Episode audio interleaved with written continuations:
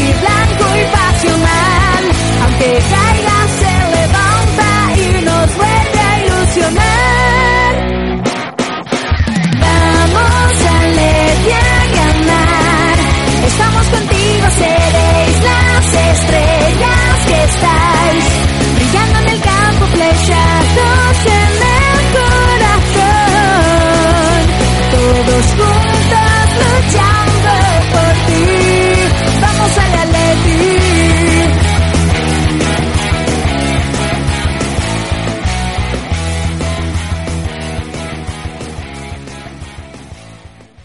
Bienvenidos a una edición más de Vamos Atleti, el quinto episodio en este caso, quinta semana que estamos siguiendo la actualidad del Atlético de Madrid y esta semana os tenemos preparada una tertulia bien jugosa sobre las últimas novedades del equipo. Además, nuestro compañero Pablo Fernández nos hablará sobre los derechos televisivos en su sección Cuentas Claras. Y eh, en quién sabe dónde, en la sección que nos acerca cada semana nuestro compañero Santi González, sabremos que ha sido del mito rojiblanco Gerard Rodax, aquel delantero rubio con muñequera que trajo Jesús Gil para, para bueno, para intentar eh, plantar cara a Madrid y Barça y que, como no, fracasó estrepitosamente. Pues sin más dilación, empezamos.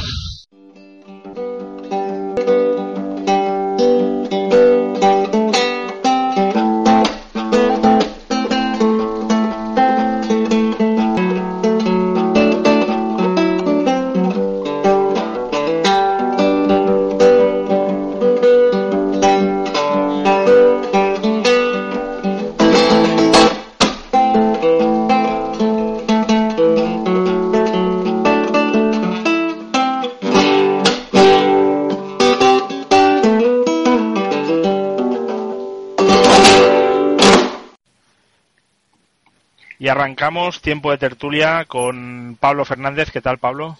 Muy buenas noches. Con Santi González Buenas noches, ¿qué tal, José? y con Charco. ¿Qué tal, Charco? Un placer, como siempre.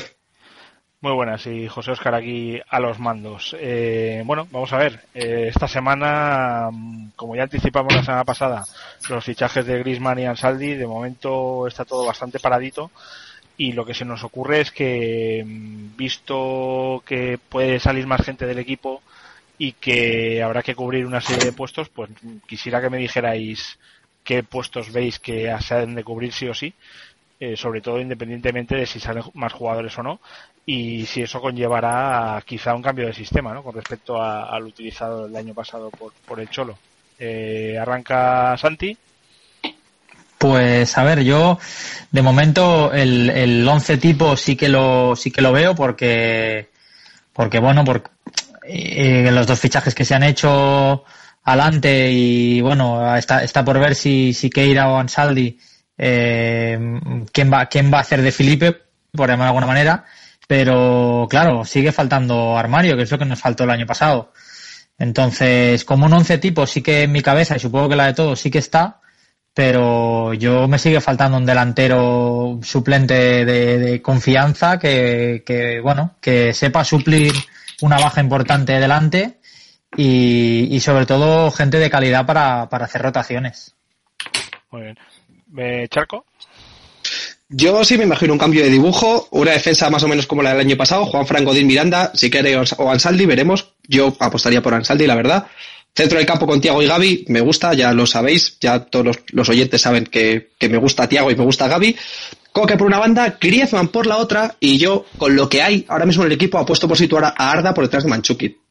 Hacer una especie de rombo extraño en el centro del campo y jugar con un solo delantero en punta. Me recuerda un poco a cómo se jugaba con Falcao cuando sentaba a Adrián o sentaba a Costa y salía solo con Falcao en punta, que también se ha hecho este año los partidos que no jugado Villa.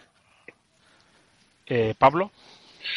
Buenas, pues a ver, yo creo que la defensa está bastante clara. Lo único que pasa es que probablemente según avance la, temporada, eh, o bien Siqueira o bien Juan Fran se van a someter a la, a la presión de Ansaldi, o eso es lo que nos gustaría.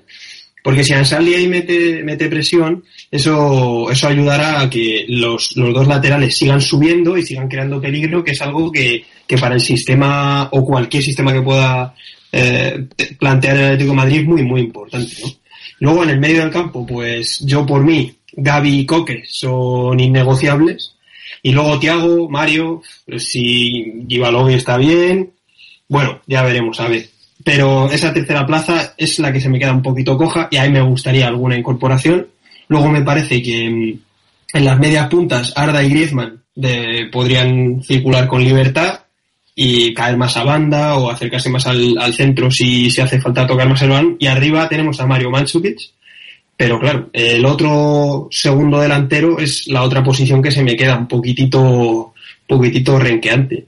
Tanto el tercer medio centro como el delantero centro, pues lo veo que está, es una posición un poco débil, porque para la competencia interna que tanto le gusta el Cholo, en esos dos puestos no, no hay tanta como nos gustaría. Y luego nadie, ninguno habíamos hablado de la portería, pero parece ser que Oblak no va convocado a la próxima, al próximo partido de pretemporada tampoco, y Moya, mientras tanto, no lo está haciendo mal. Así que ahí igual también tenemos debate, o más de lo que pensábamos. Yo, recogiéndote un poco el testigo sobre lo de Black, sí, yo creo que tiene toda la pinta de que a la Supercopa va a llegar eh, Moya, ¿no? Por los problemas físicos que, que arrastra Black, que por mucho que sea portero, el Cholo querrá que, que haga algo de pretemporada, ¿no? Lo que se le ha visto a Moya hasta ahora, bueno, pues ha estado bien, ¿no? La línea defensiva estoy con vosotros en que Ansaldi va a entrar, va a entrar más supongo que de lo que pensamos. Además yo creo que los partidos fuera de casa o que o donde rival plantea algún tipo de bueno desafío ofensivo se creo que se tiene por más solvente a Ansaldi que no a Siqueira en el plano defensivo, ¿no? Quizá, bueno, aparte de eso y que pueda rotar algo más Juan Fran para que no acabe jugando todo el año, eh, Ansaldi lo vamos a ver mucho. Luego el tema de los centrales habrá que ver si Toby y Alderweireld eh, va a querer mantenerse como tercer central o no, que está por ver. ¿eh? No se ha hablado, se ha hablado más de la salida de Miranda que la de Toby, pero una va, yo creo, de la mano de la otra, ¿no? En el tema del doble pivote, bien, el, clásico, a mí Mario Tiago me es indiferente quien juegue, a diferencia de alguno de vosotros. Y en el caso de, y bueno, y confío que... Me doy aludido, ¿eh? ¿eh? Sí, sí, date, date. Y en el caso de Saúl, yo creo que va a jugar también bastante. Yo creo que el Cholo lo ve bastante maduro, por lo que hemos visto en esta pretemporada, va a poder entrar en el doble pivote. Espero que ahí, o incluso circunstancialmente como central izquierdo, y qué más, qué más. Bueno, eh, la única duda que tengo es el tema del el cambio de sistema, ¿no? Va, a depender mucho de, lo que se acabe fichando finalmente, pero es evidente que falta un delantero que pueda suplir a Machukic y falta un media punta con gol si Grisman no acaba jugando ahí. Es decir, yo lo que está ensayando ahora con Arda por detrás del punta, pues a ver, yo más más de Arda que yo no hay nadie, pero claro, es que Arda lo que no, Arda gol cero. Gol, olvídate. Claro, entonces si vamos a confiar en que desde la media punta, bueno, es que acabará jugando Raúl García, es que si no, no vamos a tener gol. Vamos a es que claro, es que, es que al final volvemos, volvemos al año, a, lo del año pasado. Es lo que dice Pablo. Eh, vemos desde portería hasta el centro del campo buena competencia interna. Es decir, el que se relaje o si hay algún lesionado, va a haber otro tío de mm, garantías para suplir a ese, pero es que adelante, eh, si tenemos la mala suerte de que nos fallan los dos, las vamos a pasar mal. Y te digo una cosa más, si tenemos la mala suerte de que el traspaso, el hitingazo este año termina siendo el de Riedel, si se lesionan eh, Juan Fran y Siqueira, ¿qué va a jugar? ¿Ansaldi por las dos bandas? Sí, se ha fichado para eso, porque Ansaldi claro, es, es ambidestro. sí, claro. sí, el las a la vez, ¿no? Se puede bilocar, quiero decir, exacto, ahí es donde ah, yo quería llegar. sí, sí. es que por eso seguimos teniendo a Insúa. de momento. No ha, saltado, no ha saltado todavía Insúa, eso, eso está por ver, ¿no? es, que, es, que, esa era una salida urgente que, para una salida que de verdad teníamos que, que conseguir, ahí sigue Insúa. Yo creo que el problema de Insúa es que le faltan minutos, ¿eh? Lo, digo en serio, a mí no me parece tan mal futbolista como, como en general creemos, y es una opinión muy extendida entre la afición del Atleti, yo creo que Insúa, joder, es un tío válido, evidentemente no, no, yo estoy de acuerdo contigo, Charco, pero el problema con Insúa es que en, en, en, el actual, en la actual plantilla del Atlético de Madrid no va a tener esos minutos. Entonces, o bien vuelve con los minutos incorporados, o como en nuestro vestuario no va a mejorar. Claro, porque encima el problema de Insúa ha sido Felipe Luis, yo creo. La presión de la gente. Claro, pero entonces si la salida termina siendo el de Reidel, te, quedas con un lateral menos. No, no, es que Aldebere no puede salir. Es que de salir alguien tendrá que salir Miranda, que tiene 31 años. Aldebere es el futuro. Miranda ya está, ya está asegurado, yo creo que sigue. Pero el problema que ha tenido en a, a mi entender, ha sido Felipe Luis, que cuando ha fallado Felipe, queríamos que Insúa fuera Felipe Luis y Insúa ni se le aproxima, por lo menos a, a, nivel de a nivel de juego. Y lo va a tener Siqueira, seguramente, porque a lo mejor en el plano ofensivo mm, sí que puede aportar y centrará y llegará e incluso tiene más gol que Felipe, pero está por ver que, que combine como Felipe, que muchas jugadas las iniciábamos por allá y sobre todo el tema defensivo, ¿eh? que el Cholo le va a insistir mucho y como no se pongan las pilas eh, llegará al nivel que llegó Felipe Luis en su momento no está al alcance de tantos. no, no. por descontar. Claro, yo quiero aportar dos cosas de otras maneras. Uno, me preocupa lo que habéis comentado de que la Supercopa la va a jugar Moya. Me preocupa mucho. Y. Eh... Bueno, pero es que Moya tampoco ha estado tan mal en lo que lo hemos visto. Y, y Moya, portero, no es mal portero. El único problema que tiene Moya es que en los últimos años ha jugado en equipos cuyas defensas eran monjas clarisas. Entonces, claro, le llegaban muchísimo. Sí, tiene que tener una concentración superior para poder eh, las dos o tres veces que nos lleguen que, que no que no haya gol, eso está eso está claro. Claro. Yo creo que es un portero solvente. Eh, lógicamente no es el plan, yo creo que no es el plan A, pero yo creo que Simeone tiembla menos que con Aranzubia, eso está claro. hombre, hombre, hombre, por descontado. Es que lo que tenemos es que de momento solo hemos visto a Moya. Sí, pero yo, mira, casi prefiero, o sea, yo el año pasado rezaba para que Courtois no se lesionara en el tramo definitivo, por si nos llega a pasar lo que le pasó al Barça con, con Pinto y Valdés, eh, nuestra suerte hubiera sido otra. O sea, eso darlo por hecho, que hubiéramos saltado antes en cualquier competición. Hombre, es que os digo una cosa, ya nos gustaría tener otra, algunas otras posiciones del once titular también suplidas como la portería. Sí, sin duda, sin duda. Sí, pero para, para, ya no, ya no para el Cholo, porque el Cholo va a poner a que, a que estén mejor pero para un tío que ha sido el portero más caro, o sea, fichaje más caro en portero de la liga, venir aquí y chupar banquillo, va a tener que lidiar con, con eso y, y eh, Black tiene que jugar con el handicap también de saberse que, que es el portero más caro de la historia de la liga en fichaje y a lo mejor tener que estar aquí chupando banquillo jugando Copa del Rey. Bueno, es la pregunta es... Está lesionado, ¿no? Entonces, vamos a ver Claro, ahí estamos. Es que, es que Black viene lesionado. La pregunta es, quien realmente manda al Atleti, que tampoco tenemos muy claro quién es, y ojalá fuese el Cholo realmente, va a permitir que Oblak, con lo que ha costado, no juegue minutos. No, no, si no se va a casar con nadie, ¿eh? o sea, si ve mejor a, a Moya, yo todo claro que va a poner a Moya, o sea, es que... en, eso, en, eso, en eso yo tampoco tengo ninguna duda. El Cholo puede ser que mande más o menos con el tema de las incorporaciones, pero una vez que están incorporados y están en el vestuario, ahí el que manda es él. Claro, sí, además se lo ha ganado, pues decir, si hay algún entrenador que tiene eh, licencia para equivocarse, incluso ante los ojos de la, de la afición, que le hemos visto equivocarse, y él mismo lo ha reconocido, es, es, el cholo, vamos, o sea, nadie le va a decir nada a no ser que se vuelva loco y rocemos los puestos de descenso, pero vamos, que tiene... Sí, sí. Bueno, y además que son, que son 16 kilos, que no son 80, ¿sabes? Como si hubiéramos echado a Luis Suárez y lo dejan en el banquillo, pues igual nos tiramos de los pelos, pero a ver. Ya, pero a lo mejor esos 16 kilos no los ha puesto el Club Atlético de Madrid, quiero decir. Bueno, ya, ya, ya. Que, el que sí, se sí, nervioso será el fondo de inversión de turno, ¿no? Que, que, llamará al club y dirá, oye, ¿qué pasa con, con esto, no? Pero bueno, se lo llevan en diciembre, eh, lo hacen jugar por ahí y recuperan el dinero. Si es que 16 millones, o sea, es muy, es como muy espectacular. Eh, porque por el hecho de que nadie ha pagado tanto por un portero en la liga, ¿no? Pero entre que nosotros no lo hemos pagado seguro y que 16 millones al lado de lo que se gasta Barça o Madrid es calderilla, pues eh, tampoco es una. Aparte de que el Chelsea pagó por Courtois hace 3.18. Exacto. Y no, estaba ni la, y no estaba ni la mitad de hecho que Oblak. Que al final efectivamente, acabó, efectivamente. Que, que, Courtois tenía ahí 18 años o por ahí. Sí, había jugado ¿No, ¿no lo veis barato ahora mismo? Courtois 18 millones, ¿en serio? O sea, me, me parece la ganga. Ah, hombre, ahora no lo vale.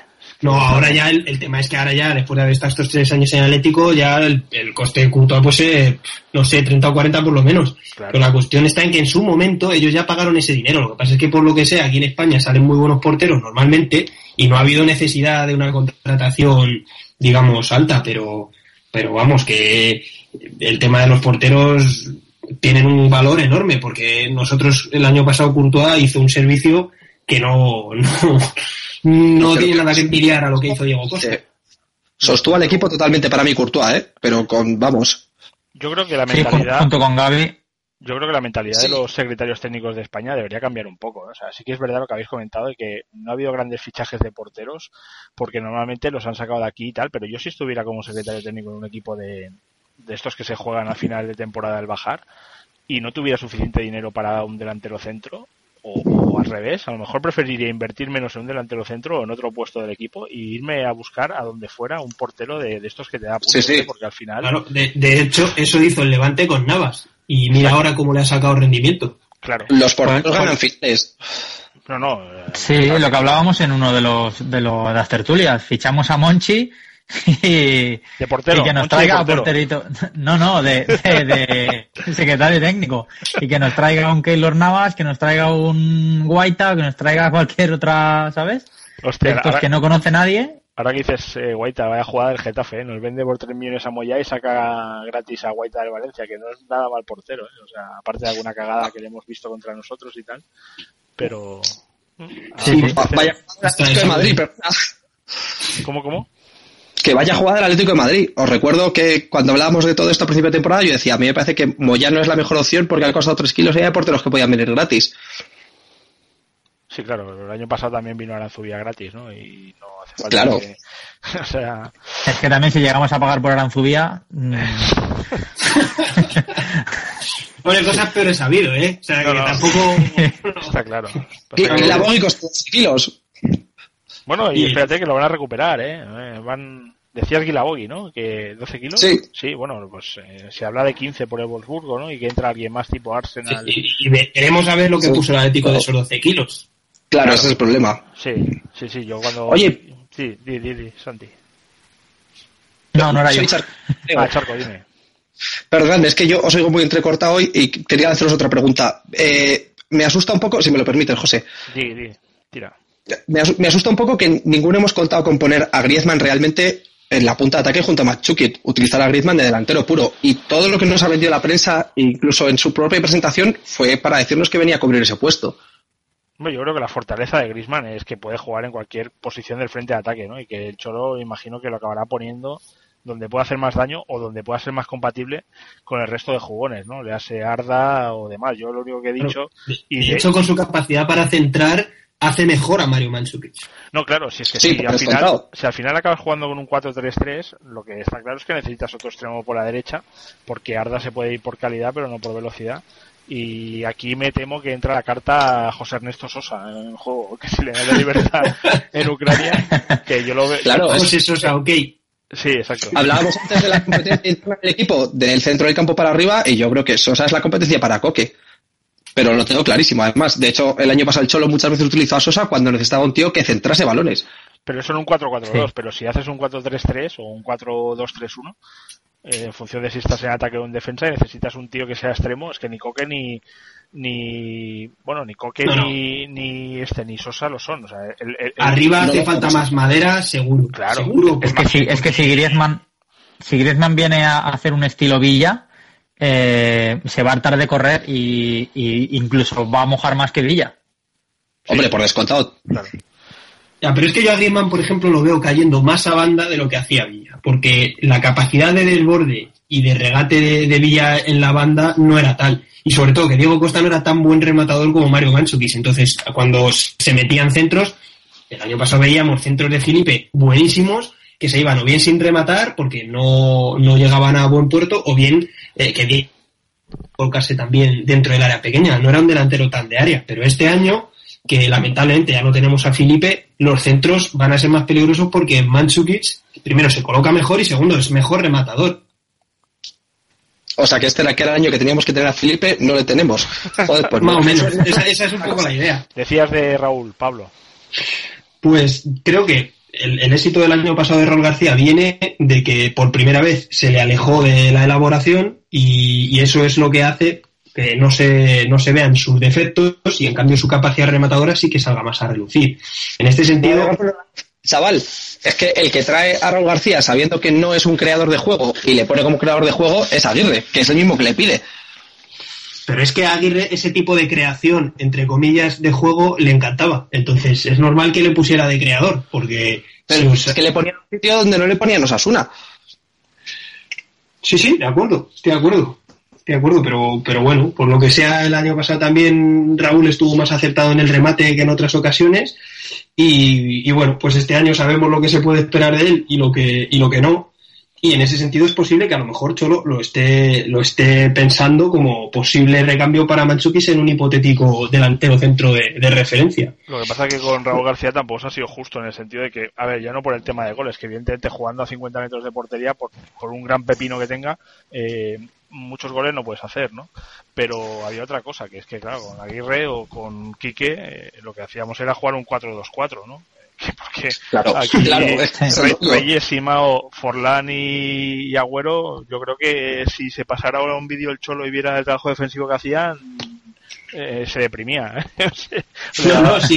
Deprimidos porque- estamos nosotros solo de acordarnos. Exacto, y aún así se ganó lo que se ganó. Exacto, mm, levantamos títulos, eh, cuidado. Por eso, entonces el tío aguantó ahí el medio campo, él en, en Europa y en la Copa se llevó a la final aquella, fue Tiago, ¿no? Que no podía jugar eh, aquella UEFA. O sea que en este sentido tenía mucho mérito lo que hacía Raúl y lo que hacía Sunsal. Lo que pasa que luego con la pelota, pues también, claro, eh, imagino que irían, entre que iban ahogados y tampoco, tampoco tenían grandes recursos técnicos, pues pues claro, eh, hay sus lagunas, ¿no? Pero es que era un equipo totalmente pensado para contragolpear y, y que no volvía ni Dios. Cuando recuperaba la pelota el resto, eh, o el equipo rival, quiero decir, pff, no hay. Claro, y, ese es un poco por, por mí el miedo que nos ocurra también este año, porque a, a nivel de elaboración sigue Coque, sigue Arda. Griezmann no sé si va a, si vamos a conseguir meterle, digamos, en esa dinámica que pueda aportar un poco a la elaboración o al toque en zona de tres cuartos, pero ahí estamos un poquito cojos. Y si viene Hombre, la lo- Bechi, incluso viniendo la Bechi, eso no se soluciona. No, no, está claro. Yo creo que ahí Lo que está claro es que, que queda, quedan 15 días para la Supercopa mm, y eso que a mí es un, es un, es un título que mm, me, da, me da lo mismo ganarlo que perderlo porque para mí es, una, es un torneo de verano. A mí lo que me gusta es jugarlo, porque si lo juegas Hostia, sí, pero es contra el. Madrid, eh. sí, pero te quiero decir que quedan 15 días y, y sí, mm, estamos diciendo que falta una competencia adelante, pero no llega. Y en 15 días, aunque llegue, no va a jugar. No, no, Por lo menos es que en para la. Supercopa no es el problema, porque hemos dicho que 11 lo tenemos bueno. Entonces, el tema es más para luego para la Liga. La Supercopa yo creo que teniendo un buen 11 la puedes ganar, porque es ahí da y vuelta y aparte que el Madrid tampoco creo que se entregue a, a fondo, pues por lo mismo que nosotros, porque pensamos que es un torneo que no tiene mucha importancia, pero pero yo creo que el delantero, digamos, suplente no es tan importante para la Supercopa como lo va a ser para la temporada a largo plazo. Sí, pero me refiero a que cuando, a que según, a según la fecha en la que va a venir, va a tener que hacer todo el trabajo que están haciendo ahora en pretemporada No. todos los demás. No entrará, a no ser que venga Claro, una sí, pretemporada preparación física. No, no, no va a entrar, a no ser que Claro, venga pero me refiero, me refiero que formado. si este, si este tío entra en la jornada eh, 6-7, los otros ya le llevan un trabajo y a lo mejor el puesto ya se lo han quitado. Hombre, Sí, quiero sí, pensar que van a indudablemente. fichar, quiero pensar que van a eso a se a hecho que del año la pasado, de que la plantilla no está cerrada. No está cerrada cuando tiene que estarlo. Que ese es el problema, que hay salidas por definir, que hay llegadas por definir y que empezamos en 15 días la temporada oficial y la plantilla no está cerrada, señores. Sí, De, claro. de hecho, la semana pasada, en el amistoso contra el América, a mí me pareció, no sé, el colmo de los despropósitos ver a Manquillo, porque, pero yo dije, pero este, este señor no estaba ya cedido en el Liverpool, ¿qué ha pasado con él? Pues, pues fijaros mm, cómo tiene que estar el Cholo. Si lo pienso yo, mm, pues él aún peor, ¿no? Y, y, por ejemplo, en el caso de la Bechi, tiene toda la pinta de que se está esperando a que Di María salga del Madrid, llegue allí y sea entonces cuando el cuando la Bechi salga. Pero claro, eh, a nosotros, por ejemplo, la Bechi sí que nos podría venir estupendamente bien para la, para la Supercopa. Yo es que ahí, llamando de conspiranoico, que lo podréis hacer con razón, pero creo que es el Madrid el primero que está jugando al tría floja con Di María para que la Betsy tarde más en llegarnos, en caso de que acabe con nosotros. Que yo, si os soy sincero, veo más a la Betsy eh, escuchando el You'll Never Walk Alone todos los fines de semana en casa que en el Calderón, ¿eh? También os lo digo. conspiranoico. ¿No? Pero bueno, que si, si, si el Madrid se toma, se toma la Supercopa como la pretemporada, lo ganamos fijo. Como se lo está tomando este año, Ya, pero ¿quién ha jugado la pretemporada del Madrid? O en la nuestra, si es que tampoco jugó nadie de los nuestros. Sí, por descontado, por descontado, no lo niego, pero yo creo que a día de hoy, hombre por hombre, el Madrid nos saca bastante ventaja, ¿eh? Sí, sí, La evidentemente, base pero de eso, datos eso de ha sido así siempre, ha sido Desde que actualizada. yo Claro. recuerdo. Pero, pero la cuestión no está tanto en, en si en la Supercopa tenemos que ganar al Madrid o no, que obviamente una vez que ya estás jugando contra el Madrid nunca quieres perder, pero la cuestión que me preocupa a mí de fondo de, de, cómo estamos con la plantilla hoy no es por lo que pase en la Supercopa, sino por lo que vaya a pasar en la jornada 10, en la 14, mm, en la 26 y en la 35. y o, en la 3, o en la 3, que jugamos en liga con ellos ya. No, la También, que esa, es, esa es otra cosa, porque eh, el, el, sorteo del, del, calendario, cómo está hecho, con los condicionantes que está puesto, etcétera, me parece eh, completamente vergonzoso, porque el, el, Atlético de Madrid y el Real Madrid se pueden enfrentar a principio de temporada, cuando no estás ni rodado ni nada, en cambio el Barcelona y el Real Madrid no pueden. No pueden enfrentarse nada más que a partir de octubre o, o, o por ahí. Entonces, pues si algún equipo necesita de rodaje, somos nosotros que nos faltan todavía, digamos, los tres jugadores que tienen que ayudar a darle mayor definición al, al equipo y no los tenemos.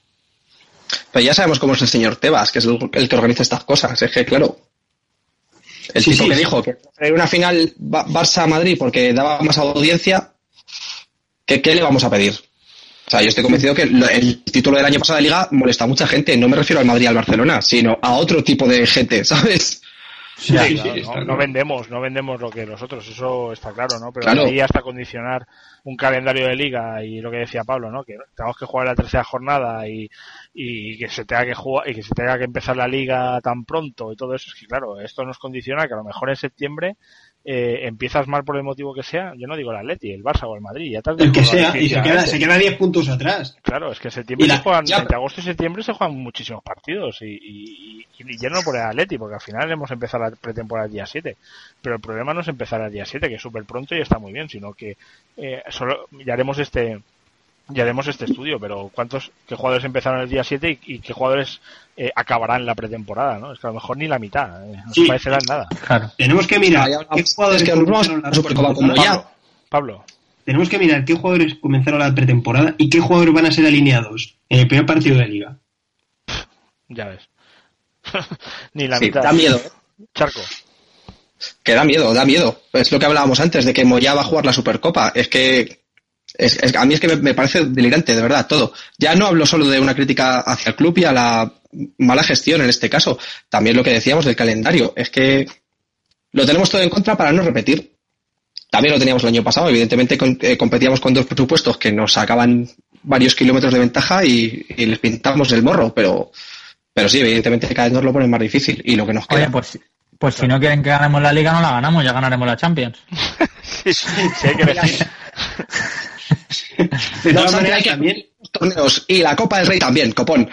También eso yo voy a decir una cosa, también eh, parte de la base del éxito del año pasado era que a estas alturas pensábamos igual que este año que no la vamos a ganar. Nosotros, los jugadores y todo el mundo, incluido la, la plantilla del Madrid y del Barcelona. Claro, Así que, pero... digamos que esa es la única cosa que llevamos bien hecha ya.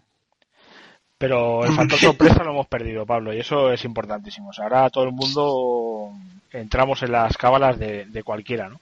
Eh, aunque sea una distancia de 5 o 10 puntos con respecto a ellos dos, pero bueno, estamos ahí, ¿no? Y pues fíjate, eso... yo creo que no. Yo creo que lo que nosotros estamos es que eh, equipos como el Valencia, el Sevilla, el Villarreal, etcétera, nos dan como claro favorito a la tercera plaza y por tanto, eh, pues en ese sentido sí que tenemos la presión de que si, si la, la, Champions es absolutamente prioritaria para nosotros, sobre todo para recuperar a Manquillo.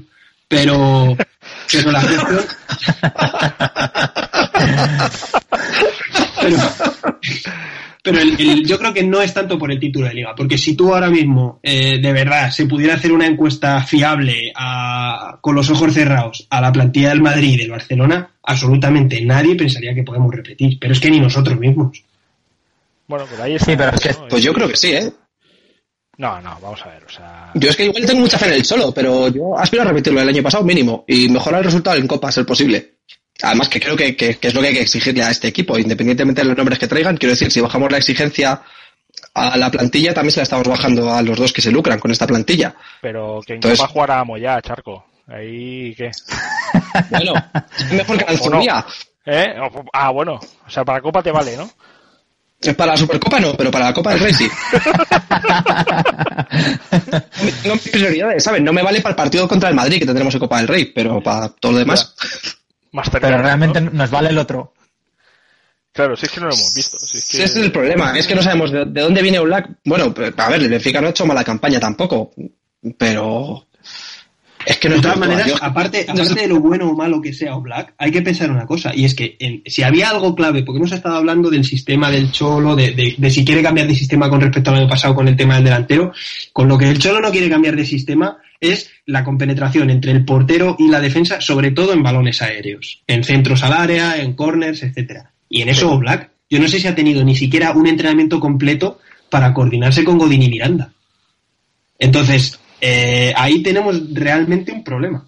Y hay otro punto en el cual la plantilla, yo creo que todavía no está, eh, digamos, igual de, formada que el año pasado, porque Siqueira es nuevo. El año pasado Felipe no lo era. Y, y- en el sistema del Atlético, ponga cual ponga el Cholo, tanto si deja a Mario Manchukic más fijo, como si cambia otro día que sea Griezmann y Raúl García, da igual. Al final es muy importante en el sistema ofensivo la subida de los laterales. Hay que ver cómo llega Juanfran, que tiene ya más de 30 años, y, y qué aporta realmente Siqueira. Entonces yo creo que esos dos puntos, tanto en la compenetración del portero y la defensa, como la comparación ofensiva de los laterales, es muy, muy importante y aún no hemos tenido ocasión de verla.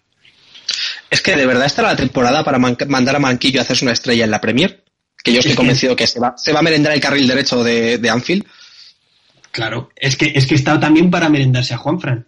Yo, yo, a lo mejor este año no le gana la titularidad, digamos, de manera descarada, pero sí que está para jugar la mitad de los partidos. ¿Y, y no creéis que no creéis que la idea, por lo menos del Cholo, eh, es que mm, Manquillo vaya a volver? Por eso es- la de Ansaldi es una cesión sin opción a compra. Es que yo aquí lo que tengo es la idea de que no estoy seguro que el Cholo vaya a seguir el año que viene. ¿eh? Que os recuerdo que este año se le acaba el contrato. No, no, no, Firmó no. por cuatro temporadas. No, no, pero to- todavía tiene por lo menos otras dos en vigor, ¿eh? Sí, yo además, ¿Seguro? a final de Yo creo temporada que firmó por cinco, ¿eh? Firmó Sí, sí. por cinco años. 2016 Yo- creo que era la fecha final, pero cada final de temporada revisa las condiciones para, para, Entonces- suerte, para suerte de él, porque va a poder apretar cada año. Y sí, es posible, pero bueno, eso yo creo que no se va sin darnos una Champions. O sea, que es el consuelo que me queda Joder, pues a gusto, el año a gusto pasado. el consuelo, ya lo firmo yo. por eso, por eso. O sea que, sí, sí. Es que se va Cholo y nos vamos nosotros también. Vamos. Yo creo que sí, que ya nos hacemos. Nos Yo de verdad me la- del Valladolid y otros del Lérida. No, no. Eh, Yo es que soy el único Ceares de tercera división asturiana que me da muchas alegrías también, pero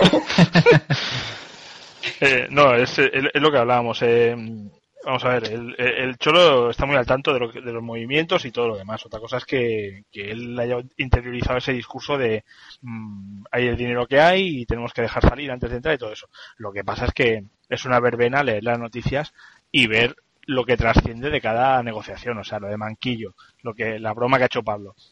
Dos años y que si jugamos la Champions lo puede repe- repescar y aún así el Liverpool se lo puede quedar por 7 millones y medio. Pero si es que los va a pagar ya, si es que su precio de mercado ya es ese.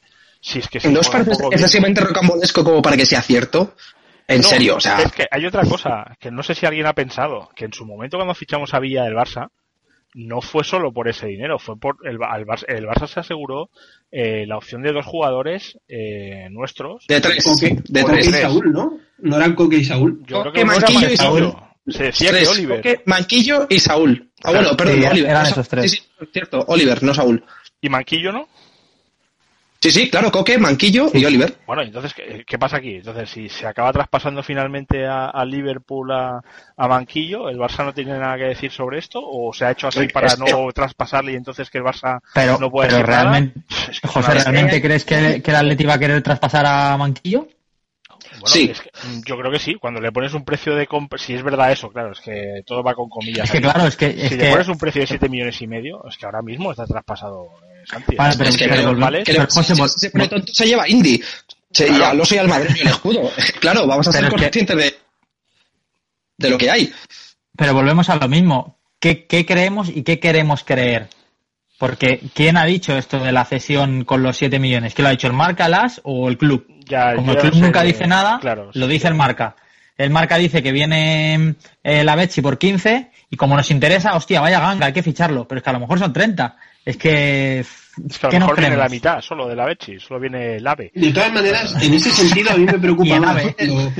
lo, que se diga de Manquillo que lo que se diga de la Betsi. Porque, por ejemplo, me refiero, si la Betsi en vez de 15 cuesta 30, a mí no me preocupa ni lo más mínimo porque si acaba viniéndose que el Atlético no va a poner ni los 15 por completo, ni mucho menos los 30, los tre- los 30 por completo tampoco. Pero sí me preocupa que sea verdad lo de que Manquillo puede salir por siete y medio, porque es que entonces el Liverpool lo compra en diciembre, o sea, Claro. lo pero es que a mí, a mí me cuadra más entonces la cesión sin compra de, de Ansaldi para darle un año a Manquillo en la Premier y luego traértelo. Porque Sí, sí, yo creo que el. Atleti está seguro que el año que viene se, se mete en Champions otra vez, o debería de meterse. Entonces, Mira, no soy a- creyente, pero Dios te oiga, ¿eh? ¿Cómo, Charco? No soy creyente, pero Dios te oiga, Santi. No sé, yo, yo hago mis cábalas igual que las hace el Marca y el As, que no sé sus fuentes, que serán mejor que las mías porque yo no tengo. Pero, vamos, me cuadra mucho más el Ansaldi viene cedido un año y, y hasta luego Lucas, que, que Manquillo se vaya cedido y al año Sí. que viene vuelva con un año jugado en la Premier. Desde luego que tiene todo el sentido del mundo que a Manquillo no se le ceda con las condiciones que se está diciendo. Y en ese sentido que tú dices, yo creo que el AS y el Marca podrán tener las fuentes que quieran, porque luego como al final publican en función de lo que ellos quieren comunicar. Mm, es que da igual las fuentes si son buenas o malas, porque yo creo que no las hacen ni caso. Pero Es que, ¿cuál Maca, era- que unas es que, es van a comer todos los veranos a Los Ángeles de San Rafael cuando estemos allí nosotros el verano que viene, que seguro que nos van a recibir con los brazos abiertos. Por podremos hablar de podremos hablar del tema con conocimiento de causa, pero mm, marca no son tontos. Si las fuentes, si las fuentes es Manolete, que llama, en vez de llamar Check, llama Sesc, pues benditos sean sus fuentes. Detrás de Manolete hay gente que que sí está en el Sí, día a día sí, del sí, club.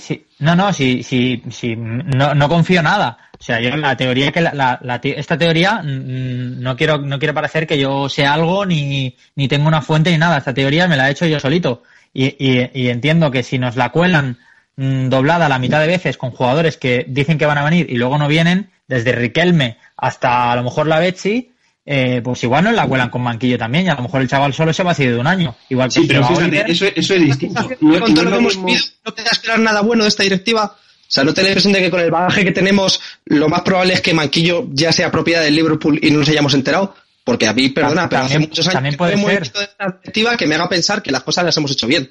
Sí, también claro. puede ser, pero también entiendo que está el Cholo. Ya, pero, a antes estaba Manzano. Eh, las estaba cosas El solo no va a estar.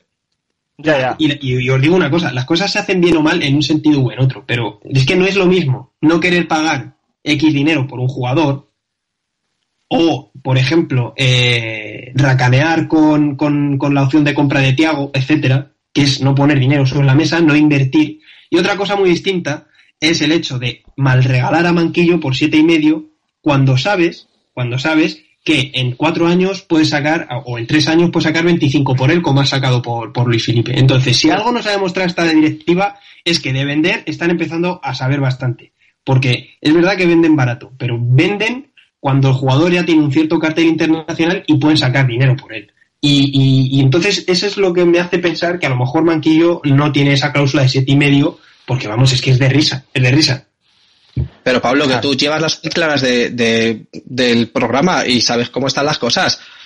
O sea, y sabes a qué precio estamos viendo, a qué precio estamos comprando, que tú dices que no, No, lo el problema es eso, el problema es que no lo sé. Que no querer eh, mantener a otro, pero es que estamos hablando de un equipo que a la que se suponía que era su, su máxima estrella de ciernes, que era Oliver Torres, le obligaron a firmar con Méndez. Vamos a ver. Sí, pero Charco, pero, pero es lo que tú dices, al final, ¿quién vende? ¿Vende el Atlético Madrid?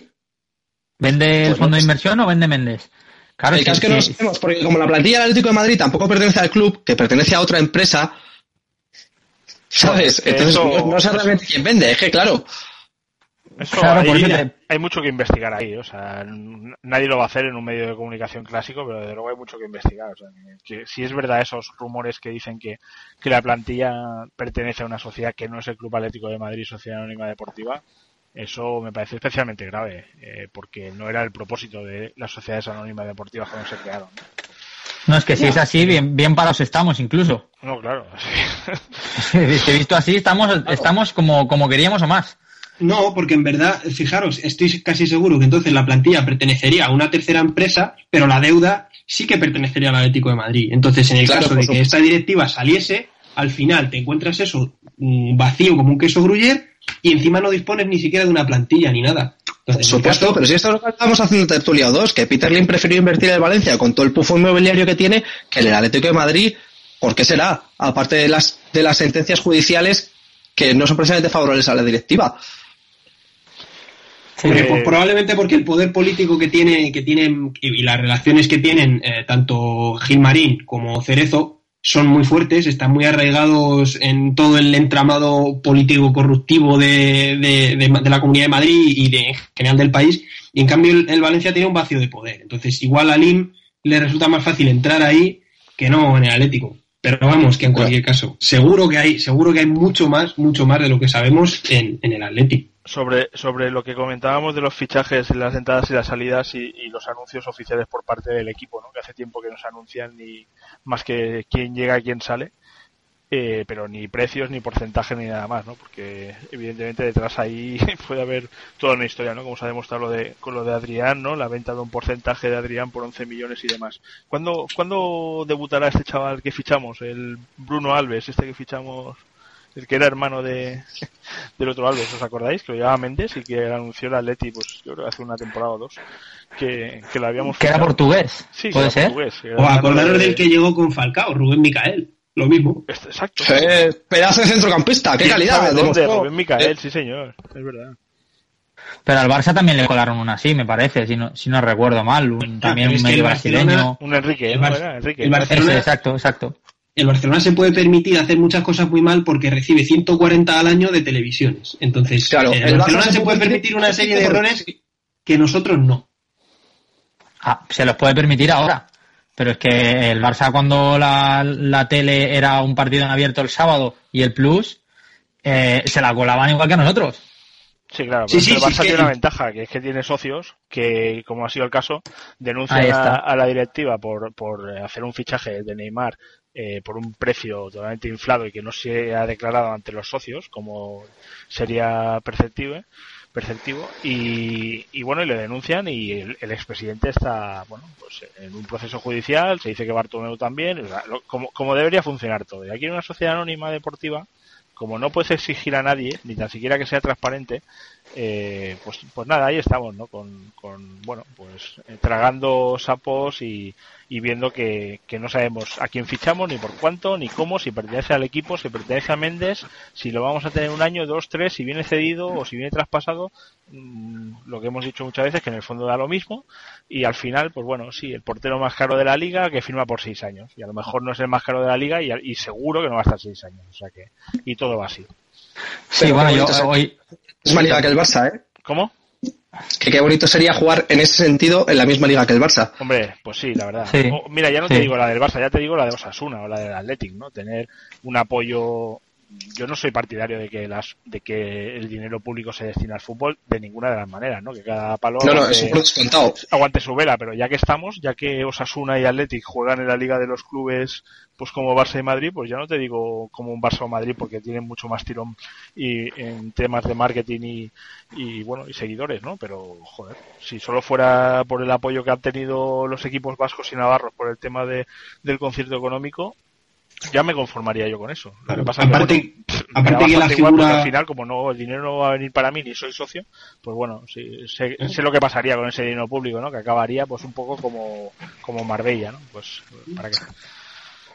Sí. Oye, una cosa os voy a decir, perdonadme. Pero durante años el cementerio de Marbella pertenecía al Atlético de Madrid y ahora pertenece a la Liga de Fútbol Profesional. Ah, sí. A ver, otros clubes tienen un cementerio en propiedad. Habrá que ir a hacer allí la sección quién sabe dónde, Santi, apunta. Hombre, Pues sí, allí- eso- mira, eso justamente estaba pensando. Sí, si es un cementerio que pertenece a la liga, pues allí estarán ¿no? los grandes de, de nuestra historia eh, de otros equipos. ¿eh? Quiero que me No, entierren allá, ¿no? En plan, ¿quieres la ceniza en el calderón? No, no, quiero que me entierren en... No, no, no. No, el cementerio de con una foto de Don Jesús, por favor. Qué, qué desastre, es que para tomárselo todo a coña, porque es que si se lo toma uno en serio, eh, que, que dediquemos una tertulia a, a especular sobre los precios, lo que pagamos, lo que vendemos y todo lo demás, ya indica un poco lo perdidos que estamos los seguidores del Atlético con, con, esta directiva, digamos, tan poco transparente, ¿no? por decirlo de una manera. De hecho, de hecho es que luego queremos pedir a los jugadores que, que, se, que vienen de, de otros equipos y triunfan aquí, que se queden aquí y que, y que se sientan importantes en el Atlético. Y es que, claro, estoy seguro que probablemente ni nosotros mismos que somos aficionados, eh, si viéramos lo que realmente hay dentro, el cómo te tratan, etcétera, me refiero a modo mercancía, te revalorizas, me interesa venderte, Es que claro, luego, luego mucho criticar a Felipe, mucho criticar a Diego Costa y, y claro, igual si supiéramos lo que hay de verdad, Igual han sido en empujados, igual han sido empujados a hacer algo que no hubieran hecho en moto propio. ¿Eh? Claro, claro. Sí, yo estoy pero- pero convencido. que- Mira, en estos casos de Felipe y de Diego Costa no estoy seguro. Pero en el caso de Falcao, estoy convencido de que a Falcao lo empujaron del club. Pero mira, Pablo, aquí hay, aquí hay dos temas, en este sentido hay dos temas que son muy, que son, hay que tener muy claros. Y es que cuando un jugador viene, ya no digo al Atleti, sino a cualquier club, firma un contrato y no está eh, obligado a sentir los colores ni a sentir al club. Por me lo puedo creer de un canterano, me lo puedo creer de un Fernando Torres, un Coque, un Gaby. Eso, eso sí, porque lo lleva la sangre y lo ha luchado para estar ahí. Un tío como Felipe mm, puede decir que se siente atlético, que se siente tal, vale, pero no tiene ninguna obligatoriedad.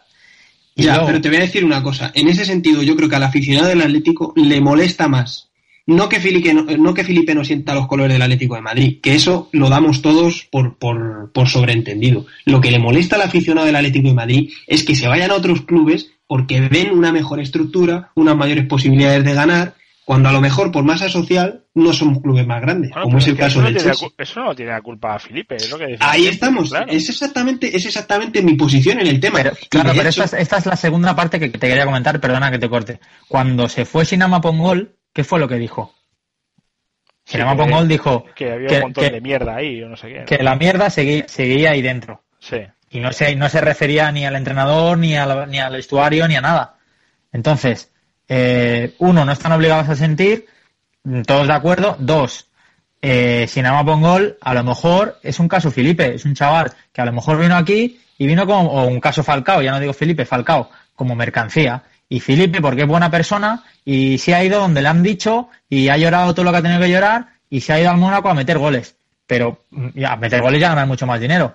Pero si si Nama Pongol a lo mejor venía con el, el- la, la vitola de venir aquí mm, a ser grande y a ser un gran futbolista, y se vio tratado como mercancía, como, como tú estás diciendo.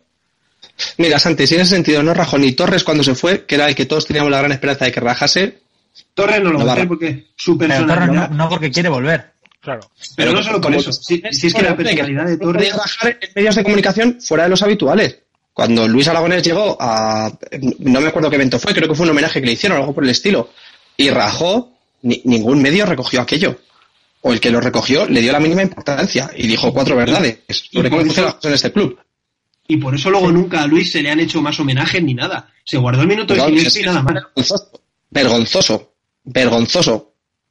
Pero vamos, vergonzoso el comportamiento con Luis, como en su día me pareció vergonzoso el comportamiento con Kiko, como mm, me pareció ultra vergonzoso que se le diese una placa a Seitarilis.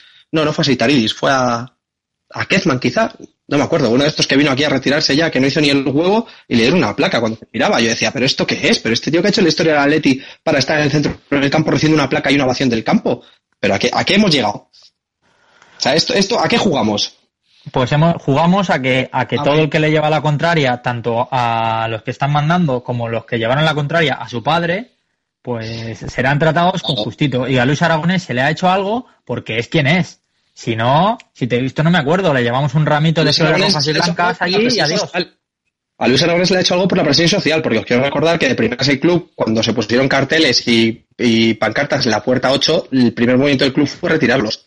Hasta que vio que, se los, que, que les devoraron las redes sociales y que se iba a montar un pollo muy serio. Y dio marcha atrás. Sí, sí, vamos, Yo, Sí, otra pues, pues que igual veo- que usamos las redes bien para eso, tenemos que usar las redes bien para otras cosas. Pero es que no es lo mismo, porque no es igual, o, o no une igual a la gente, ah, es que no nos dejan poner unas flores en la puerta 8, que decir, a ver, ¿qué pasa aquí con el dinero que se ingresó teóricamente por Falcao? ¿Qué ha pasado con el ingreso, con, el dinero que teóricamente también se ingresó por Kun Agüero? Y antes por Torres, etcétera. O sea, que, es, mucho más difícil, digamos, eh, hacer un ejercicio de seguimiento de las tropelías a lo largo de los años, que no el decir, ah, es que no me dejan poner unas flores en la puerta 8. Sí, pero tú mismo te has dado la respuesta. Eh, que no quieres saber dónde está el dinero porque por Torres vino Agüero y Agüero triunfó. Por Agüero vino Falcao y Falcao triunfó. Entonces, como te traen otro tío, supuestamente, supuestamente nos hacen creer que por ese dinero y sale bien, ya todo el mundo mira para hacia otro lado. Mm, Porque vendrá uno Sí, igual o mejor. Ese es. Gilmarín dijo, la venta de Falcao soluciona la deuda histórica del club. Y resulta que el club, mm, según Tebas, tiene unos problemas económicos del copón. si, si es que el tema de la deuda histórica del club a ver si puedo tocarlo en, en la sección de las cuentas claras, también se iba a acabar con la construcción del nuevo estadio y la venta del Calderón. Sí. Y, y Nanay de la China. Pero es que es lo que comentamos también la semana pasada. Esta directiva tiene necesidad de la excusa de la deuda histórica. Porque si no, Claro, ¿cómo es que- justificas todo el mangoneo? Tú imagínate que mañana hay una auditoría de una empresa, de un tercero, y dice, no, no, el Atlético de Madrid es un club saneado, no debe nada a nadie y tiene muchos más ingresos que gastos. ¿Cómo justificamos el año que viene que vendemos a, a la Bechi porque ha hecho un temporadón o a, o a Griezmann porque ha hecho un temporadón y tal club nos da 50 kilos por él? ¿Cómo lo justificamos Justific- entonces? Pues lo justificamos porque ellos son los dueños y no tienen que darle cuentas a nadie. Claro. Venden porque No, quieren y, y es- compran porque quieren. Es, Pero fijaos, fijaos que ellos son muy es temerosos muy gracioso en general. Encontrar una publicidad de Cash Converter. Vendemos lo que no utilizas, compramos lo que no necesitas. De Converter y Calderón. Y se te queda una cara de imbécil sabiendo que estás viendo ese partido y se va a ir Falcao en cuanto acabe la temporada, que flipas. Y a la gente le da igual. O sea, el problema es que a la masa social del Atleti le da lo mismo lo que pasa con las cuentas. Que seguimos siendo cuatro gatos, entre otras cosas, porque la gente no está informada y no tiene ni idea. No tiene Pero ni por, idea. por lo mismo que he dicho antes, porque se va Agüero y viene Falcao. Y Agüero se va metiendo 30 goles y viene Falcao y mete 40.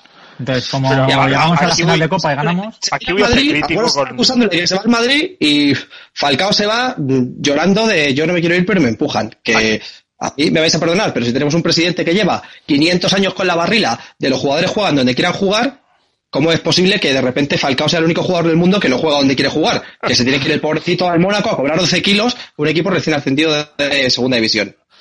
Aquí me vais a perdonar, Pero pero, me- voy a ser crítico, Ah. voy a ser crítico con, con la masa social atlética. O sea, estamos en la situación en que estamos, evidentemente, porque nos hemos callado muchos años y yo no quisiera que el podcast fuera, pues eso, lo más parecido a una crítica permanente a, a la directiva, ¿no? Pero por eso voy a Nos van a acreditar, nos van a acreditar. No, no, eso, eso ya no. Pero ah, lanzar aquí un, un mensaje contra la masa social del Athletic. La la masa social del Athletic espero que no sea la que leo en Twitter cada día, porque entonces sí que estaría avergonzado completamente.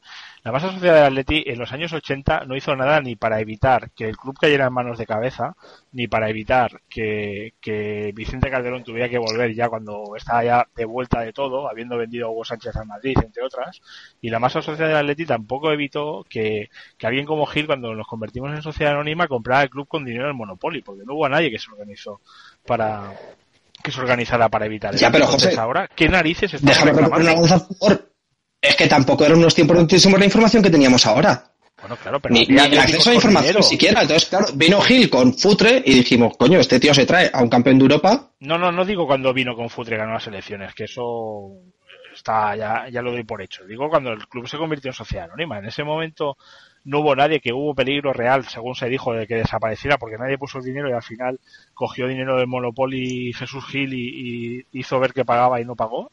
No hubo nadie que pudiera avalar, no, no hubo nadie que pudiera entrar. Es que, claro, Pero es que en Bueno, aquel, yo- momento, aquel momento presidentes como él o como Lopera eh, estaban muy muy apoyados por, por, por, por el digamos por el sistema eh, oficialista. Entonces, Claro, yo creo que a la afición del Atlético hay que criticarla. Lo que hay que criticarla porque, por ejemplo, yo estoy viendo aficiones como la del Racing de Santander, como la del Zaragoza o incluso como la del Murcia mucho más combativas. Pero Claro. Hombre. al final, al final el problema no está solamente ahí. Al final el problema está en que nosotros eh, estamos protestando de una directiva que tiene sentencias judiciales en contra. Es que ya no estamos hablando, por ejemplo, con el caso de Agapito, que te puede gustar en el Zaragoza, más o menos su gestión. Estamos hablando de una cosa que ha dicho un juez. coño, pues protestemos porque tenemos sentencias que, que no se pueden ejecutar porque la Pero- justicia es muy lenta. Pero no, José, no protestemos yo- exclusivamente contra la directiva. Claro, la directiva, si no viene nadie a desalojarla de ahí, pues ahí va a seguir imponiendo el cazo. Es que, lógicamente, el problema es que tenemos una Claro. justicia que no funciona y que y que tenemos el único dirigente deportivo condenado eh, gobernando el club. Es que, claro, y, y, ¿y qué hemos hecho ante eso? Absolutamente nada. Es que ha habido... Yo, yo mm, hoy estaba leyendo un, libro de Uría y, y estaban, son capítulos cortos y eh, estaba leyendo el capítulo de, de cuando no cuando hicieron que ponían el dinero para, para, para hacerse con el club. Sí, Como cuando se denunció eso, el delito ya había prescrito, claro. mm, quedó en agua de borrascas. Pero luego eh, se les denunció, ahora no recuerdo bien mm, por qué fue, que me imagino que, que vendría a colación de lo mismo, de la apropiación indebida y todo eso, y cuando la, la, mm, los que denunciaban debían de pedir que se ejecutara la, la pena, no lo pidieron. Entonces, ¿qué pasó ahí? Se compró, se untó, eh, hubo amenazas, eh, ¿qué pasó? Porque cuando se tuvo que hacer no se hizo. Se tuvo a ir a un juez y un abogado y decirle queremos que esta sentencia se ejecute. Sí, simple y llanamente tan fácil como esto. Y no se hizo. No se hizo. Bueno, ¿Qué, pues, es, qué es lo que sí que se ha hecho en el Barcelona contra la Porta y Rosell? exacto. Sí, sí. Y en el Madrid contra Calderón. Claro. Claro. Sí, sí, no, evidentemente, evidentemente que la, la, la, la culpa cuando alguien te está robando constantemente, porque si te roba y te engaña una vez, pues es culpa del que te ha robado o te ha engañado, pero cuando te están robando constantemente, eh, eso ya es culpa tuya, eso ya es culpa tuya. Y en ese sentido, a ver si nos vamos a pensar que, que efectivamente, como acaba de decir Santi, que esta directiva solamente ha cometido un acto delictivo, digamos, en el momento de hacerse con el club. ¿Qué pasa? Hombre, que el entonces han tenido... Es que llevan dos. Claro, claro. es Claro, pero es que, pero es que es lo que dice José, es que han sido, han sido juzgados y han sido sentenciados. Y nadie ha hecho nada por, por quitarlos de ahí. Entonces, si tú estás sí, ha en- habido gente estás- que ha hecho cosas. Otra cosa es que los medios no le, no le hayan querido dar No, no, repercusión. no, hablo de la justicia, yo no hablo de que haya gente o no que lo deba hacer. Ah, bueno, por descontado, pero ¿qué podemos esperar? Claro, si, Claro, pues si ya le compro un ático a Ignacio González, a lo mejor también yo puedo dejar de pagar el IBI de mi casa, que es una sobrada. Claro, Claro, pero yo, Charco, me refiero a- al sentido ese de decir, lo tienes de la mano para poder sacarlos de ahí, independientemente de que fueran ellos o otros, ¿eh? Eh, y no lo has hecho, y desde ese día solo señales de humo, porque hubo atléticos por el cambio, que se dieron mucha tela en, en, en bueno, redes sociales y en la cambio, le po- le podemos dedicar un programa Atléticos por el cambio, ¿eh? Bueno, mm, eh, el, el caso es que aparecieron y desaparecieron. Y el único que sigue allí es señales de humo. Señales de humo se, se las está viendo y se las está deseando para conseguir eh, una sentencia después de X tiempo pa- mm, para quitar eh, ampliaciones de capital. Entonces, si se tuvo el- si se tuvo de la mano y no se hizo, ¿por qué fue? Nadie lo sabe y nadie sabe por qué no se ejecutó eso. Hombre, pero lo señales podemos de humo. intuir. Necesita 15.000 pavos que solo podemos dar los que nos vamos asociando a señales de humo. Sí, Esto es lo que hay. Seguramente. o sea, ¿queremos, seguramente. que, ¿queremos que señales de humo sea más efectivo lo que es? Pues vamos a asociarnos todos. Bueno, pues eh, Sí. mira, para un próximo programa podríamos, Charco, tú tienes relación, contactar con alguien de señales de humo y que nos venga a explicar cómo, cómo está el tema y, y a ver qué se puede hacer, pero lógicamente estamos en lo mismo. Pocas cosas me harían más feliz. Bueno, no, no, si aquí el, aquí la, el altavoz lo van a tener, eso está claro. Lo que pasa es que me da a mí la sensación de que como ahora las cosas en lo deportivo van bien dadas, pues que todo nos parece bien y que ya se ha No, es que, ahora, asumido- es que ahora es el peor momento. Claro, ahora ya se ha asumido que en el ya- mundo del fútbol, pues quien más, quien menos pone la mano y quien está ahí, pues lógicamente, pues algo pillan. O sea, se- eh, hemos asumido en el en- también en temas políticos, claro, si no, no no se explicaría el auge Ya, de partidos políticos como Podemos y tal. Se ha asumido que hay una casta, ¿no? Que, que, que bueno, que, que- que se lleva a su parte, ¿no? La, la mordida correspondiente.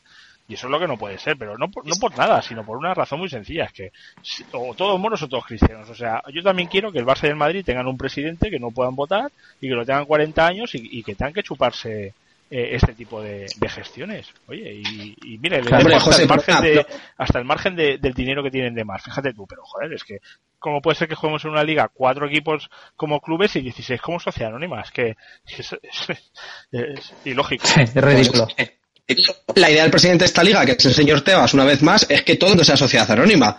Porque tampoco aspira a que todos demos el paso hacia el lado bueno, sino a que todos vayamos al lado oscuro y seamos coleguitas de Darth Vader. Ah, de, bueno, hecho, al. Alcorcón, de hecho, al Alcorcón o al Eibar se le está forzando a que pase a Sociedad Anónima Deportiva. No, no, a mí lo que ha pasado con el Eibar me parece, que- me parece que el Eibar lo ha hecho muy bien, pero sigue sin parecerme la solución. Pasar a convertirse en sociedad anónima deportiva, como en su día creo que le pasó al Mirandés, si no recuerdo mal. Sí. Que para mí firmó, firmó su sentencia de muerte. No, ¿qué, qué equipo, ¿Qué equipo era el que este año? Es que no recuerdo si, es- si habla, es el justo el- justamente el Eibar, que estaba saneado completamente, Sí, el Eibar. como la liga de el Eibar era, El ¿no? Eibar, sí, sí, tuvieron que abrir Ah, vale, vale. ampliación de capital cuando no la necesitaban por, por estructura y... Absurdo. Claro, es que. De todas maneras, la situación en el Atlético de Madrid ya la firmaríamos todo como, todos como maravillosa si eh, todo el paquete accionarial que ahora mismo está en manos de socios mayoritarios saliera para, para poderse repartir entre, entre los socios. El que quisiera aportar, aportas, te haces accionista, a un máximo de acciones por, por accionista, y a eso sí que tienes que ir a una asamblea y hacer todas las decisiones. Y en ese caso, si existe eh, una serie de, de, de accionistas muy numeroso, sí que la sociedad estaría mm, obligada a, a hacer sus cuentas públicas al menos a todos los socios. Y si hay socios, imaginemos 15.000 socios, a eso seas otra cosa. Sí, pero si siempre corres el riesgo de que llegue un tipo y diga, te compro tus acciones a ti y a tus 500 colegas con acciones, o yo accionista mayoritario, que esto ya pasó en el Valencia. O sea, recuerdo una época del Valencia, de los aficionados pegándose por vender sus acciones. Porque como se vendía al mayor postor, Claro, eso, eso iba a decir yo ahora, que aquí no. eh, lo- eh, Pablo- eh, José lo comparaba con, con la política y con Podemos, ¿no? Con partidos como Podemos. El problema es que nosotros no queremos un Podemos. No queremos que venga otro con una buena cara eh, regalándonos los, los oídos. Queremos que, el, par- que, que todo sea nuestro. Claro, ni queremos No, no nuestro, sino de todos. Ni Pues queremos cosas. Santi, yo- Sí. Y queremos, y los queremos votar a quien, a quien, qui- quien queremos que dé la cara por nosotros. yo en el mejor de los casos aspiro a un modelo, en, o sea, en, per- perdón, en el mejor, en el peor de los casos aspiro a un modelo como el alemán, que la afición, el socio del club, tenga un 50 o un 51% de capacidad de decisión en las asambleas del club. Yo como mínimo, como, como poquito aspiro a eso, que eso es que le sigue abriendo la puerta al capital privado. Pero, a ver, Pero lo que hay ahora me parece un mamoneo.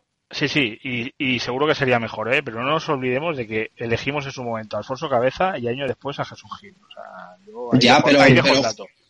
José, no teníamos el mismo acceso a fuentes de información y a información propiamente dicha que tenemos ahora, ni muchísimo menos. Y, ¿Tú, y hoy, pero y ¿tú hoy- crees que todo el mundo está igual de informado como estamos nosotros con Twitter, Facebook y demás? O sea, si la gente Pues sigue comprando las no, pero creo que a día de hoy es mucho más fácil mover esa.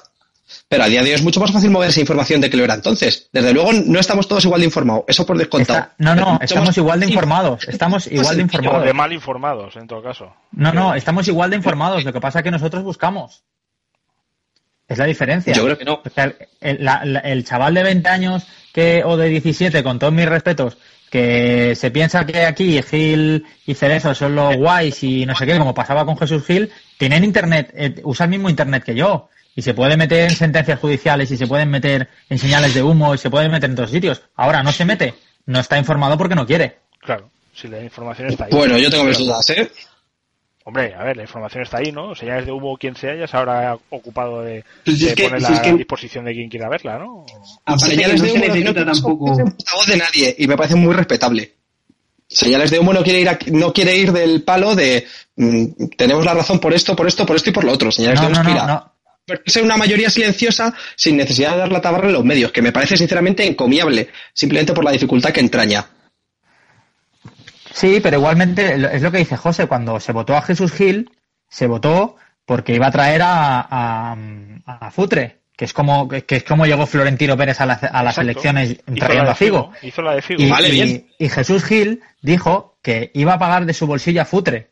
Y se ha demostrado de que Futre se pagó con, con, con dinero del Atlético de Madrid. Por supuesto. Porque Bien, pero a Jesús Gil no puedes coger y denunciarle ahora, puedes coger y hacerlo y, comértela. No funciona como No, si porque- esto no funciona como si fuese un club. Pero no, porque, incluso habiendo elecciones, sí, pero incluso habiendo elecciones, eh, se votó a Jesús Gil porque traía futre, se pagó con dinero de- del Atlético de Madrid y nadie lo sabía porque todo el mundo se creyó que lo, que lo pagaba él de su bolsillo y nadie, y nadie buscó información de si eso era cierto o no. Pero ¿dónde luego buscar la- información en aquella época? Pero al final, eh, en, esta, en este momento también la, la información está más disponible y hay mucha gente que no quiere informarse, que, que vive mejor. Pues a, eh, eso, a eso es lo que yo, a la lo que yo, a lo que yo me refería. que Claro, la información pero eso está. también- Joder, de eso hablaba Nick Horby en Fiebre en las Gradas, cuando hablaba de cómo ha cambiado la afición del Arsenal. Y estamos hablando de un libro de los 80. Claro. Claro, es que ha cambiado el modelo de consumidor de fútbol. Es que ya no hay aficionados, hay clientes, consumidores. Exacto. No, hay pues es que gente que... ahora hiciéramos unas elecciones en el Atlético de Madrid, eh, ganaría el, el más populista. O sea, el que viniera con un fichaje de Claro. campanillas y dijera que se iba a meter con Florentino Pérez como en su momento Gil hacía con Mendoza. O sea, Gil te ganó ¿No el tiempo de ciertos no atléticos cuando empezó a meterse con Mendoza desde el pelo blanco y tal, y vamos a comer la tostada al Madrid y no sé qué y no sé cuánto. Y luego mucho bla ¿No echas de menos, por lo menos, ese pique institucional, por lo menos, No. que, que, que, No. que la presidencia fomente un poco ese piquecillo, tío? Algo, un poco de vidilla cuando viene un derby, no Cerezo diciendo, ah, tenemos muy buenos jugadores para darles cara a esto. Tengo 8.000 películas vendidas a televisión española. Eh, yo no, pero quizás será porque no estoy en Madrid y no tengo que sufrir lo que sufrís vosotros, pero yo es que no veo necesidad de estar siempre comparando y siempre buscando el enfrentamiento, porque al final lo que lleva esto es al populismo, al, al que la masa se conforma con que Gilmarín no vende al Madrid al crack de turno. Y eso- Claro, aparte que yo en eso creo que es más importante eh, no lo que diga el presidente o no lo que se fomente desde la directiva eh, delante de los medios, sino el mirar a los últimos cinco derbis y decir, coño, si hemos ganado cuatro y hemos empatado uno. Cuando podamos hacer eso, cuando llegue ese día, entonces eh, ahí sí que habrá pique de verdad. Y no hace falta que venga uno y diga, pues a Madrid, no. Tú lo que tienes que hacer es, jugar tus partidos y, y ganar. Claro, es Y que, cuando- es que cuanto más cuanto más graciosos caigan, más tiempo estarán ahí. Claro. sí. Creo que, creo que me he expresado mal. No me refiero a tener un presidente que fomente el pique porque sí, sino a tener un tío que de verdad nos defienda. Quiero decir, Cerezo lleva años diciendo, vamos bueno, a, a ganar claro. el derby, y luego venía el Madrid al Calderón y nos metía 0-4. Me refiero a tener un tío que de verdad dé la cara por nosotros, no que salga a- cada vez que le entrevista a un medio a decir tonterías. Bueno, Ya. Es que es lo que tenemos. o sea, tenemos uno que sale a decir obviedades y otro que no sale a decir nada porque o no- porque cuando sale a decir algo tiene el discurso, el discu- sí, tiene el discurso ya aprendido. O sea, las pocas veces que se le escucha cuando va a final de temporada a hablar con De la Morena o alguna entrevista así, eh, em- eh, enciende, es como el de Podemos y retomo el tema. O sea, tiene un discurso tan fluido que no dejan contrapreguntar, ¿no? Ni, ni, o sea, yo creo que le metes a, a, a Miguel Ángel Gilmarín, a Ana Pastor enfrente y se la come también. O sea, en eso es buenísimo. Pues yo creo que no. Sí, sí. Cuando el Grupo Prisa estaba negociando los derechos del fútbol con Miguel Ángel Gilmarín, eh, Joserra en el larguero le dio mucha zurra. Y le dio mucho. Pero ya se había firmado el contrato, Miguel Ángel Gilmarín volvió al larguero a final de temporada y, hola, ¿qué tal? Bájese usted los pantalones y los calzoncillos que ya me encargo yo del resto. Bueno, pues es que Y esto fue así. Sí, claro, pero Y si yo lo digo porque- Cero, que- que si no lo digo, Caño Cerezo y la temporada siguiente.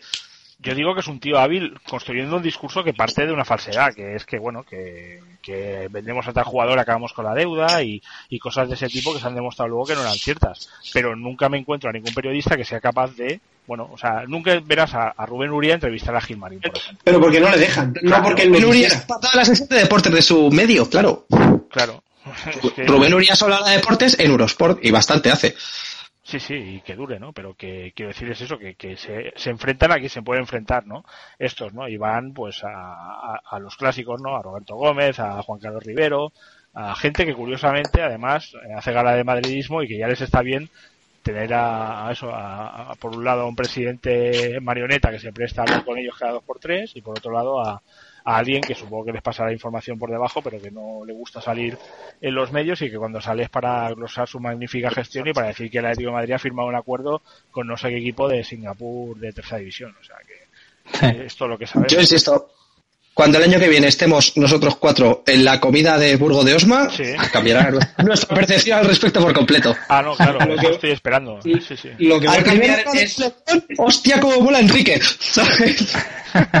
No, no, sí, Enrique Cerezo, a mí como personaje me cae bien, quiero decir, es un tío que me parece afable y, y bueno, eh, campechano y, y demás, ¿no? Lo que pasa es claro, Enrique Cerezo como, como personaje es un artista, porque siempre lleva las conversaciones a donde él quiere Exacto. y cuando es algo que le resulta incómodo, empieza con sus patochadas y, tu- y sus cosas que además de ser medianamente cómicas, sirven para disipar toda atención sobre los puntos importantes, pero que es impresionante. De hecho, yo siempre he pensado que si alguna vez alguien quiere de verdad invertir en el Atlético de Madrid y comprar el paquete accionarial de Miguel Ángel Gil, que es el accionista mayoritario, lo mejor que puede hacer es dejar a Enrique Cerezo como cara visible.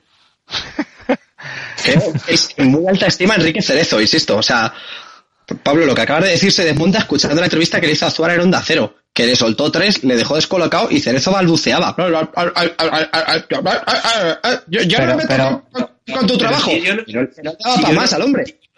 Si yo no estoy diciendo que Cerezo sea una maravilla de la inteligencia, lo que estoy diciendo es que él, en esos ambientes donde los periodistas son afines, le tratan con cuidado, etcétera, se sabe mover. claro. Nos ha jodido. Si, si pago yo a la prensa también me sé mover. Sí, sí, ya, sí, evidentemente. Pero Claro, tienes que aprender cómo pagar a la prensa. Pero tienes que aprender Sí, cómo. que una entrevista después de la puña de Gilmar y tu periódico va a vender las próximas cuatro semanas películas del rollo, desde que amanece apetece, también me sé yo hacer entrevistas, coño. Habría ganado tres Goyas ya, el mejor sonido, yo. Este podcast sí que va a ganar Goyas al mejor sonido, ¿eh? ya lo veréis. Tremendo. Eh, oye, entre pitos y flauta, yo creo que la tertulia da como para que sea solo el programa esta sección. O sea que. lo pedía, la gente lo pedía. ¿eh? Sí, sí, la gente, como dice Charco, la gente quiere tertulia y al final acabaremos haciendo tertulia de rollo. Vamos a hacer el podcast más largo de la historia. ¿no? Eh, Hombre, yo creo 24 que horas. esto se va a acabar en cuanto que empiece a 24 rodar la horas de pelota. podcast. Sí. ¿Cómo, Pablo? El- Que yo creo que esto se va a acabar en cuanto que empiece a rodar la pelota y podamos decir, juez Siqueira no sube ni la mitad, o Mario este año consigue dar dos pases seguidos, etcétera. Porque al final nos gusta eso más que, que todo esto que hemos estado hablando hoy. Sí, Pero al final estamos es que en esta época del año sale mucho más a relucir. Claro. Claro, es lo que te iba a decir, estamos hablando de ellos porque prácticamente ahora mismo tampoco hay mucho más que comentar, más lo que hemos comentado al principio. De hecho, cuando comience la temporada, lo único que queremos 10 y nosotros a Black por 16, pero por lo demás bien. Claro. Y, y luego cuando comience la temporada lo único que queremos es que se quiten un poco del medio, que Cerezo haga el ridículo lo menos posible en los medios y, y- y dejar al Cholo que sea el que con la con el material que le hayan dado, sea bueno o malo, que, que haga lo que pueda, ¿no? Pero, pero vaya, que en allá este donde momento- más que Gilmarín tenga un día un disgusto con el coche, tampoco digo nada serio, pero yo que sé, que pinche una rueda o algo en sus vueltas por la M30 mientras mm, 45.000 personas en el estadio estamos pendientes de lo que pasa en el césped. Que al final, cabo, el que saca pasta de todo esto es él, no nosotros. ¿Y, y, y qué ganamos? ¿Con que pinche una rueda, Charco? Eh, No, no siga, yo qué no sé, tío. no que, siga. vengo, que al palco, que vengo un día al palco, Ah, ganamos. quieres ver en el palco, vale, vale. vale, vale. Hombre, sí, que ya que es el máximo accionista, que se asome un día por allí, que venga un día a verlos, a saludar a los aficionados, Pero yo que sé, que nos ponga calefacción los días de invierno. Igual es mucho pedir que cuide a los socios, pe- perdonadme por ser exagerado, pero Bueno, ¿cuál es el cuál es el, eh, el objetivo de cualquier empresario? Tener una empresa y no trabajar allí, ¿no? pues Eh, este he descontado, o sea, traba- trabaja menos que yo, el cabrón. En fin, bueno, pues eh, la semana que viene más. Esperemos que con... Sí, va a haber salida seguro y veremos qué tipo de entradas hay. Eh, decía el otro día Manolete, no sé si Manolete o alguno de los eh, afines que, que si el Atleti tenía 50 millones para fichar, no sé si se refería a que lo que sacaremos vendiendo a todo lo que hay que vender o, o de saque, ¿no? Si es así, pues a lo mejor todavía hay espacio para, para fichar a alguien de, de campanillas, ¿no? Hombre, Creo que que se al supuesto con el que venimos en el FIFA 15 este año. Que por lo visto van a mejorar el modo manager Sí. y entonces va a ser más realista y venimos con 50 kilos para fichar. Pero por lo demás no creo que la 50 kilos, pero vamos, ni volviendo a hipotecar el estadio.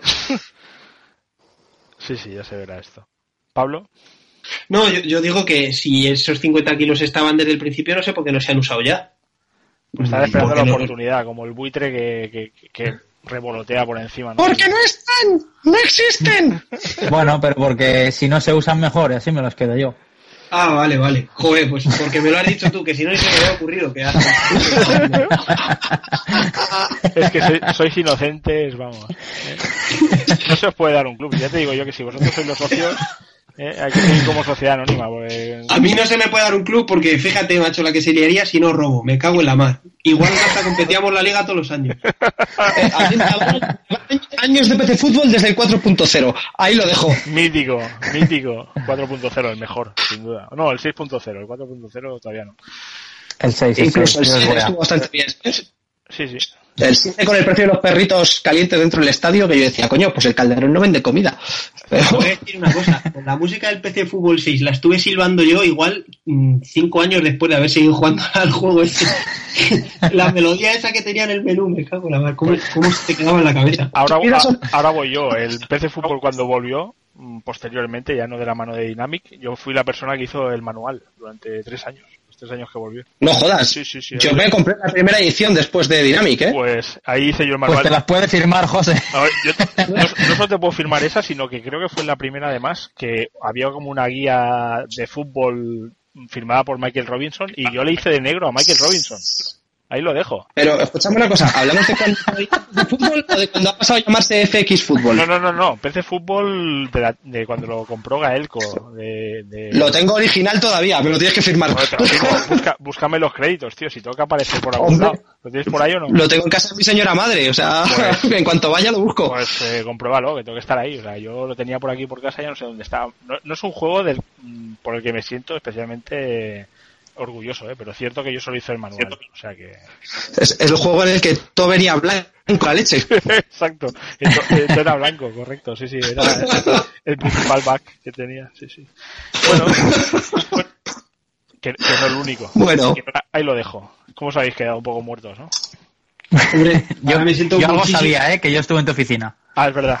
Es cierto. Tú ya, tú ya estabas informado. Aquí los privilegiados, aquí los que tenéis pase VIP. En fin, bueno, que no acabaremos. La semana que viene más y espero que más corto, si no, si no mejor. ¿No? Como, como me gusta tanto la tertulia, pues bueno, aquí seguimos un rato. ¿Qué? Seguimos un rato, no, no, señores, que nos vamos a No necesariamente más corto, pero mejor por lo menos. Ah, sí, Eso sí. sí, yo creo que a poco que nos pongamos, ¿eh? Y si rajamos menos de la directiva, pues incluso todavía mejor. Por aquello de las acreditaciones y... Sí, lo que, y lo que pueda pasar. Entrevistar a Siqueira, esas cosas que nos apetecen. Ay, Hablar con Moya, que sois un máximo fan, eso. ¿Te imaginas? O sea, es que solo, mm, mira, cuando tengamos la web, que estamos en proceso de tener en vamosatleti.com algo más que una redirección al podcast, haremos una web ahí para tener un blog cada uno, bueno, haremos algo a- que quede, que quede presentable. Ya me veo enviando las acreditaciones y, y pidiendo delegado en Madrid. Vamos a enviar a Charco Durden a entrevistar a Miguel Ángel Moya y que me digan que sí, ¿te imaginas? ¿Eh? Yo me imagino, a- o sea, me imagino colorado de vergüenza delante de Moya. De, No. hola majete, ¿qué, qué tal soy de Getafe? Podría ser trending topic, ¿eh? Charco ese día. Hostias, sería muy épico. No, le mandaré, le mandaré entrevistar a, a Tiago. Yo creo que la primera tiene que ser a Tiago. Sí, sí, No. sí, sí, sí, sí. No, Ahí porque entonces a Tiago solo le da mantequilla. Le dice, oye, tío, comer es tan bueno. Y ese, ese partido se ha metido dos goles en propia meta. Me, yo voy a entrevistar a Tiago y acabo en su casa de colegueo con sus niños, con su señora allí. Tiago, sácate otro gin tonic. Yo llamaría en directo a la tertulia el lunes. Oye, no, que estoy aquí en casa de Tiago de buen- Espera que os lo paso. ¿Sabes? De ese palo. Como, como una conexión de- del Antoñito Ruiz de turno, ¿no? Sí, sí. Exacto, sí. pero, pero está más borracho que Antoñito. Entonces te mandaré, te mandaré a casa de Mario, que será, te será de más provecho, tío, por lo menos, ¿no? Nada, mandadme a entrevistar a Mario, que es el que mola. Exacto. Sí, sí. Bueno, venga, chicos, hablamos la semana que viene. Eh, hasta luego. Siempre es un placer. Igu- Igualmente. Hasta luego, Pablo. Un abrazo. Adiós, Santi. Adiós, Charco. Hasta la semana que viene. Chao.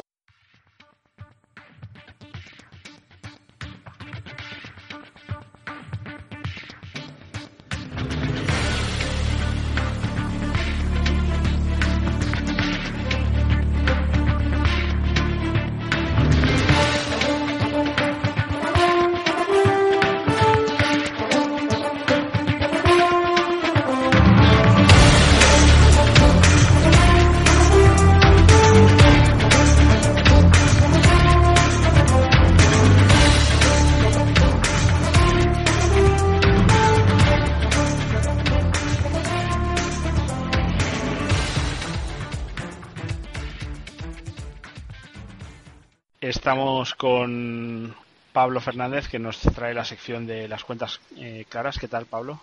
Muy buenas noches. Pues muy bien. ¿Qué nos vas a contar esta semana? Pues mira, para esta semana tenía tres puntos. Eh, en primer lugar, eh, señalar que dejamos la sección abierta a, a todos los oyentes que quieran plantear alguna pregunta, si están interesados en, haber- en saber más sobre algún tema en particular que pueda afectar a- al aspecto económico, que nos lo dejaran saber.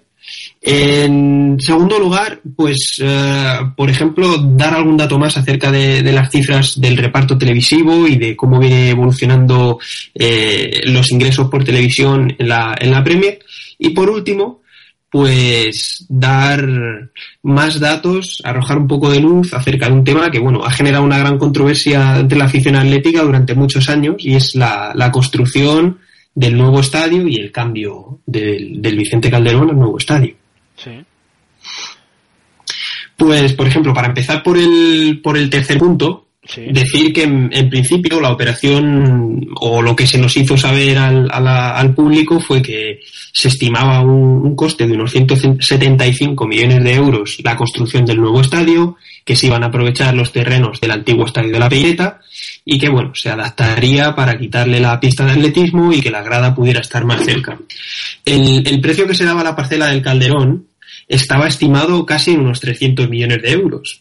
Entonces se decía que esa diferencia, que ese diferencial iba a ser lo que, lo que iba a, bueno, pues a enjugar la histórica deuda del, Atlético de Madrid.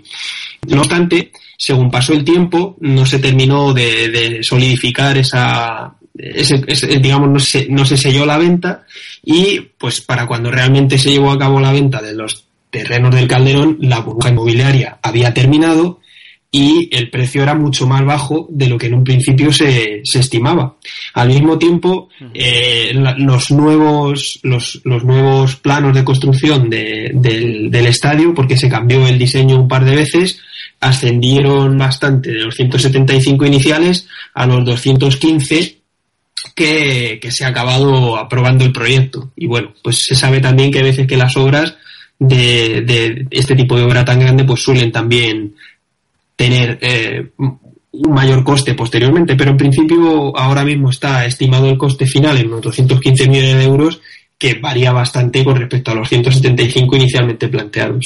Entonces, entre eso y que el Atlético de Madrid hace cuatro o cinco años eh, está teniendo que pagar una deuda con Hacienda de 45 millones de euros con la que no contaba con tener que pagar, pues hace que esté muy lejos de enjugarse la, la deuda histórica del Atlético de Madrid con la venta del, del Calderón y, y la, llegada al nuevo estadio, ¿no? Entonces, eh, al final va a ser un cambio de casa, probablemente que el club ingrese más dinero del nuevo estadio, primero porque la intención parece ser que es alquilar o, o vender el nombre, ¿no?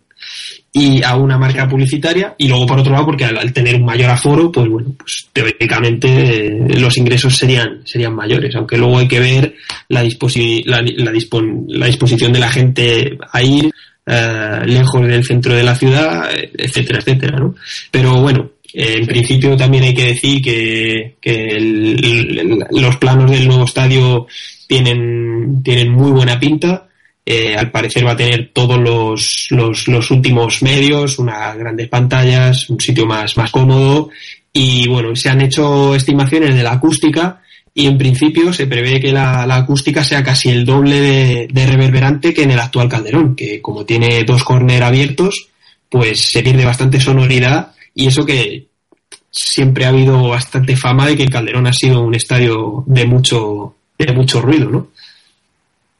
Entonces, bueno, esa es un poco la parte del, del estadio y decir que prácticamente estos, estos datos que, que, he dado yo son los únicos que están abiertos a, al, al público en general, porque realmente no sabremos cuánto va a costar finalmente el estadio, no sabemos tampoco muy bien, aunque en teoría se supone que el coste del estadio lo está asumiendo la Comunidad de Madrid hasta los 175 millones de euros y el resto debería de ser el Atlético de Madrid el que los el que los pagase, pero tampoco ha habido una confirmación oficial de ello y si se indaga, por ejemplo, en la página oficial del club o en la prensa, las cifras no solamente difieren y bailan, sino que además pues nunca tienen una confirmación oficial, ¿no? Entonces, eh, en general yo creo que al final la conclusión es que el Atlético de Madrid se muda a un estadio más grande, ha vendido la parcela del actual estadio por el mayor eh, precio que, se podía conseguir en un momento de, gran bajada del coste de los bienes inmobiliarios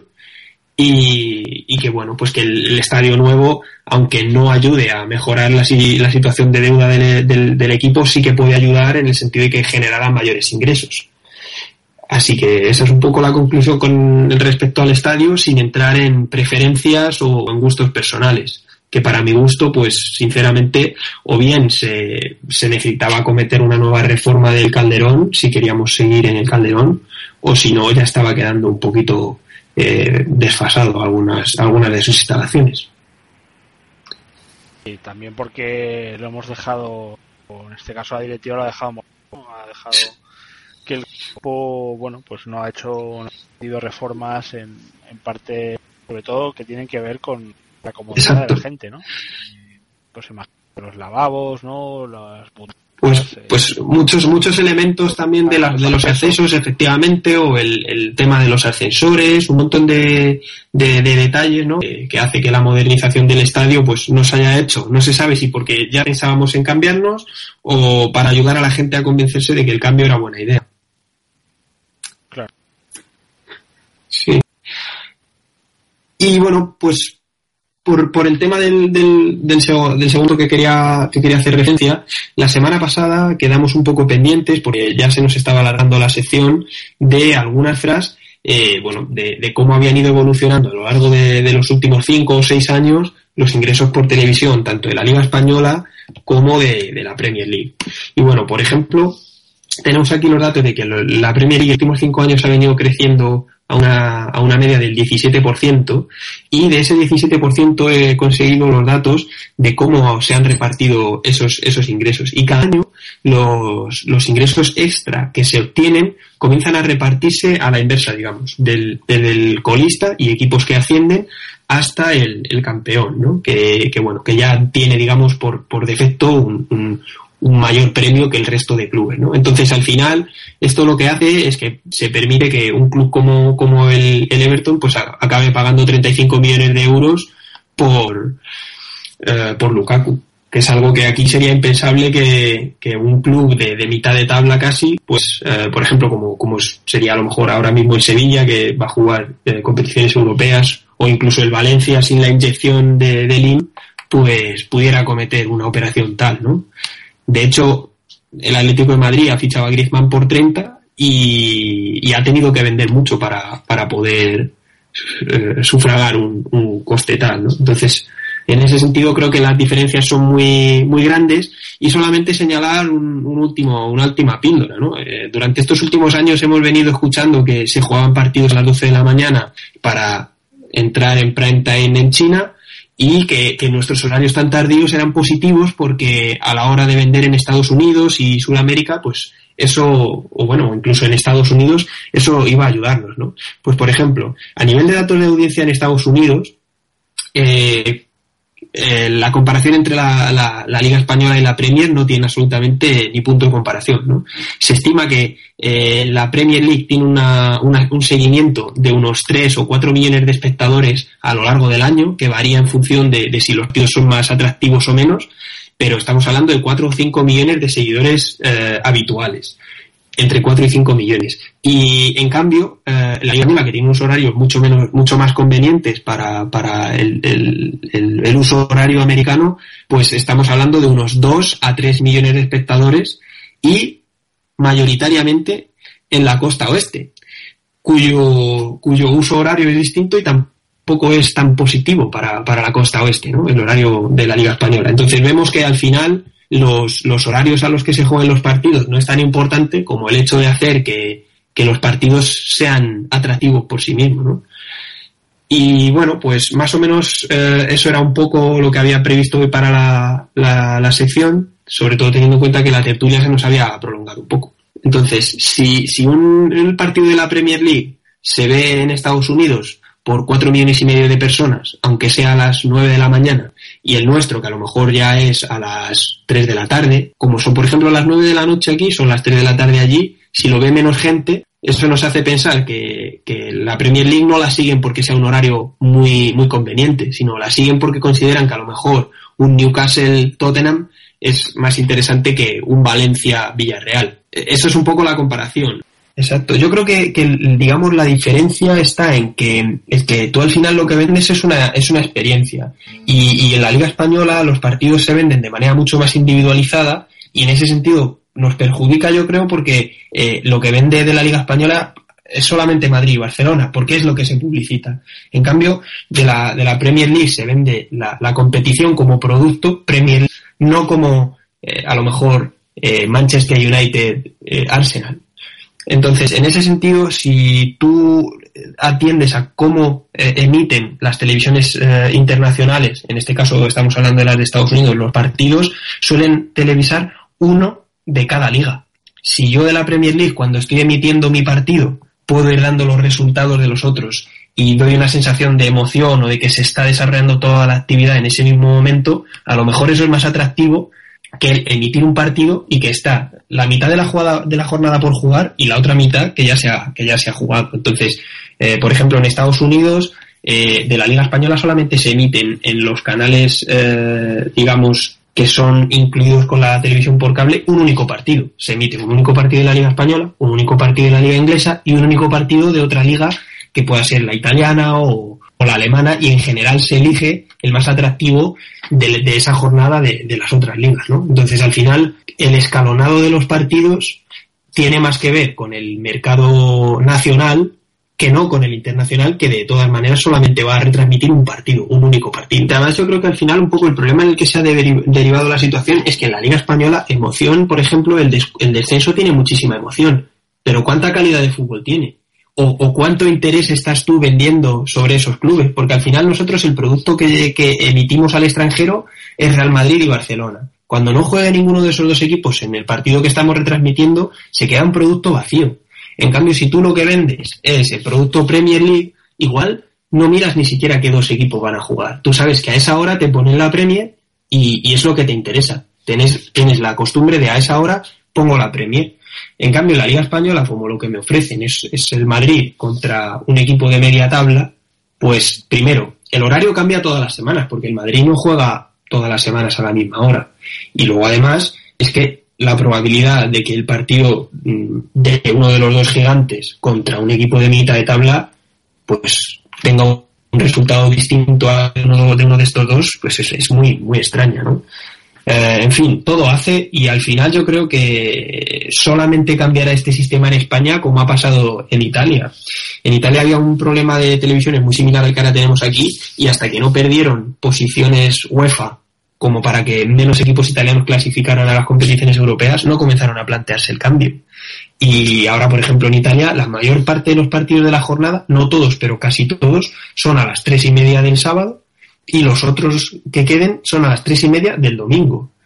No hay, no hay una gran variedad de horarios, se ha unificado mucho más el horario, primero porque al, al aficionado le permite planificarse mejor y segundo porque han comenzado también a vender los derechos de televisión de manera global, ¿no?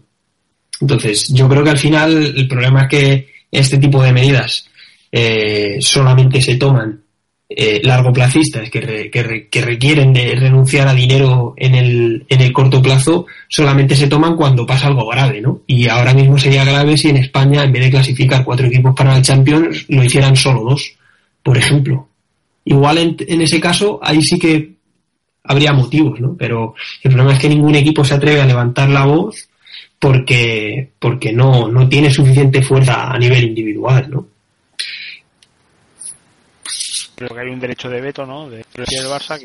Exacto, pero en este caso y por el lado que nos toca a nosotros, el Atlético de Madrid es uno de los grandes causantes y uno de los grandes eh, generadores de este problema. El Atlético de Madrid es el club que más dinero recibe de los que no son los dos primeros, recibe dos millones más que el Valencia, y, es el primero que digamos que es la salvaguarda para el Madrid y el Barcelona, y que si incluso no tuvieran derecho de veto, los votos del Atlético de Madrid en este tipo de asambleas siempre han ido en la dirección del Madrid y el Barcelona, porque digamos que de los que recogen miguitas va el primero y por tanto han, han, sido totalmente afines a Real Madrid y Barcelona. Y esa ha sido siempre una de las grandes peleas de José María del Nido, al que todos podremos decir muchas cosas de él, pero en este sentido ha sido el único que siempre ha levantado la voz de manera contundente. No sabemos hasta qué punto hubiera sido beneficioso para la liga eh, a nivel global o en plan derechos de televisión internacional. Un Sevilla, por mucho que nos doliera a los aficionados del Atlético de Madrid, un Sevilla compitiendo con Sergio Ramos, Dani Alves, Batista en su buen momento, todos esos jugadores, si se hubieran quedado en el Sevilla, mm, no sabemos qué competencia le hubieran planteado a Madrid y Barcelona y no sabemos cómo de atractivo hubiera resultado para, para el televidente extranjero. Yo creo que la semana que viene pasaremos al, siguiente tema, que será un poco cubrir el tema de los, de los patrocinadores, eh, tanto las casas deportivas como las publicidades en, en, la camiseta y también pues hacer un poco la distinción entre ligas como la, la, Champions en los cuales solamente se puede llevar un cartel o ligas locales en las que vemos que, que se llevan más, etcétera. Ya para la semana que viene. Muy bien. Muchas gracias a ti gracias. y hasta la semana que viene.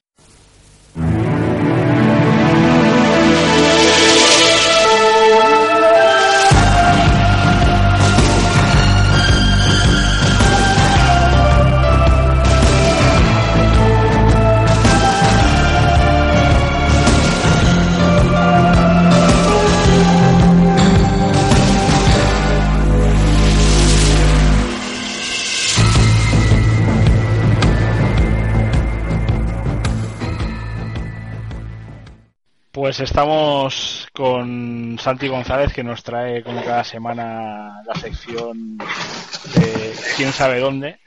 Y esta semana descúbrenos, hemos hecho caso, hemos preguntado en nuestro Twitter, ¿no? A ver a quién quería la gente ver. Creo que al final vamos a hacer caso a algo que nos propuso nuestro colaborador Fernando Sánchez, al que Sí. saludamos desde aquí, que nos propuso, si no me equivoco, que recuperáramos la figura del mítico Gerard Rodax. Sí, sí, sí, la verdad es que primero agradecer a la gente en las redes sociales la buena, la buena onda que han tenido con el tema de, de, de buscar antiguas glorias y, y la verdad es que tenemos para, para bastantes capítulos, ¿eh? que es lo que nos han puesto. Sí, todos eh, super cracks y triunfadores ¿no? en nuestro equipo, por, por lo que veo, Sí. pues, siguiendo un poco la Sí, estela sí. de los que hemos ido sacando. Sí, sí. Bueno, eh, yendo con Rodax, eh, actualmente tiene 48 años ya, o sea que ya ahí es poco. Eh, lo que no lo recuerda era una, un austríaco así medio rubio, mm, eh, chupadito, que bueno, estuvo en el, a ver si lo digo bien, Admira Watch, Watcher Mira Walker, mira Walker. en Mira Walker, ese, de Austria, y estuvo desde el 83, que debutó con 18 años, y en el 89 fue cuando pegó el pelotazo, que metió 35 goles para ser bota de plata, por detrás de Hugo Sánchez y Risto Stoikov, que fue cuando, cuando se le, se le conoció a nivel europeo. Dicen que después de un partido España mm, se mm, hizo, hizo, se ve que un partidazo y una jugada espectacular y Jesús Gil se encaprichó de él y lo fichó por 400 millones de pesetas, Ahí que para aquella época era, era un pastizal, y lo trajo y lo, lo denominó, nos lo vendió como que era un toro. Bueno, en el Calderón empezó bien, la verdad, porque empezó con un hat-trick en pretemporada contra Estrella Roja y luego en Liga en las, mojando en las dos primeras jornadas contra Valencia y Betis, pero luego tuvo muy malos, muy malos encuentros con Ivic, que era el entrenador en aquella época, Sí. eh, que si le ponía de. porque él, él jugaba delantero centro y que si le ponía por una banda, de extremo y tal. Total, que metió nueve goles en 26 partidos y al final, honestamente, dijo, y le digo palabras textuales, es más difícil hacer 15 goles aquí que 35 en Austria. El fútbol de mi país posiblemente es el peor de Europa. De, de honro, ¿no? Decirlo, o sea que... Sí, sí, pues- y de hecho ren- renunció a parte de su sueldo para, para salir del, del Atleti. Yo lo recuerdo y para quien no lo recuerda así por el nombre, igual si les decimos que era un delantero, como has dicho tú, rubio, que lleva como una media melenita y sobre Sí. todo que lucía una venda muñequera Muñequera, sí. en una, creo que la mano derecha, eh, igual no había tantos jugadores que lo hicieran, ¿no? Eh, Eso sería lo más eh, significativo para poder recordar quién era, ¿no? Sí, sí, sí.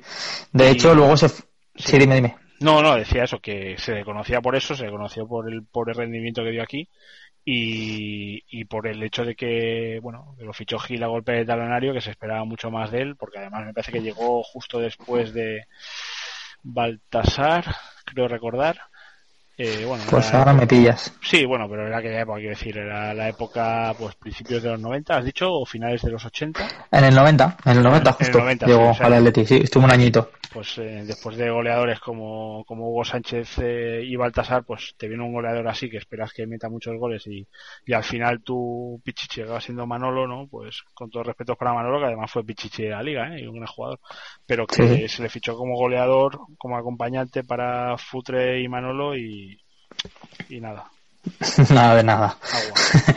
después de, después del Atleti se fue al Rapid de Viena, que también estuvo un añito, y luego volvió al club de, en el que había debutado para, para bueno, pues retirarse y supongo que le harían un homenaje, en, no sé, la liga de la liga austriaca así que ya no llegó. Y hay constancia de lo que hace actualmente, aparte de los 48 años estos que tiene. Pues sí, hemos tenido suerte de que el año pasado, a, raíz de, del. El año pasado, sí, el año pasado el, el derby de final de Copa del Rey, sí. eh, lo repescó Marca y le hicieron una entrevista y tal, porque claro, él eh, ganó la Copa del Rey del Bernabéu, si no recuerdo mal, porque fue en el 90. Sí. Eh, entonces, claro, él tiene una Copa del Rey con el Atlético Madrid. Entonces, claro. 91, diría. Sí. 90-91, sí. Que fue la que en la temporada que él jugó. Fue y... ¿no? El 0-2 aquel. Exacto, sí. Y, entonces, mm, a raíz de eso, le pues, estuvieron preguntando pues qué hacía y tal, y mm, mencionando la marca, quiere decir que lo he sacado de una entrevista que le hicieron a él. Eh, tiene, bueno, ya dice que a partir en el año 89, o sea, antes de llegar al Atleti, montó un club de tenis en, en su país, en Austria. Sí y cuando se retiró se dedicó plenamente a su club de tenis y se ve que le va perfectamente y dice palabras textuales, no, no tengo ninguna duda gracias al tenis. Se ve que es una escuela de prestigio y le va bastante bien allí. De ahí, de ahí la muñequera, ¿no? Me imagino. Igual sí. el tío venía a jugar a tenis, ¿no? Y... Sí, no sabía si venía a España a ser Rafa Nadal o a ser Hugo Sánchez. Madre Pero sí, sí. Eh, bueno, ya tenemos... dime, dime, Santi.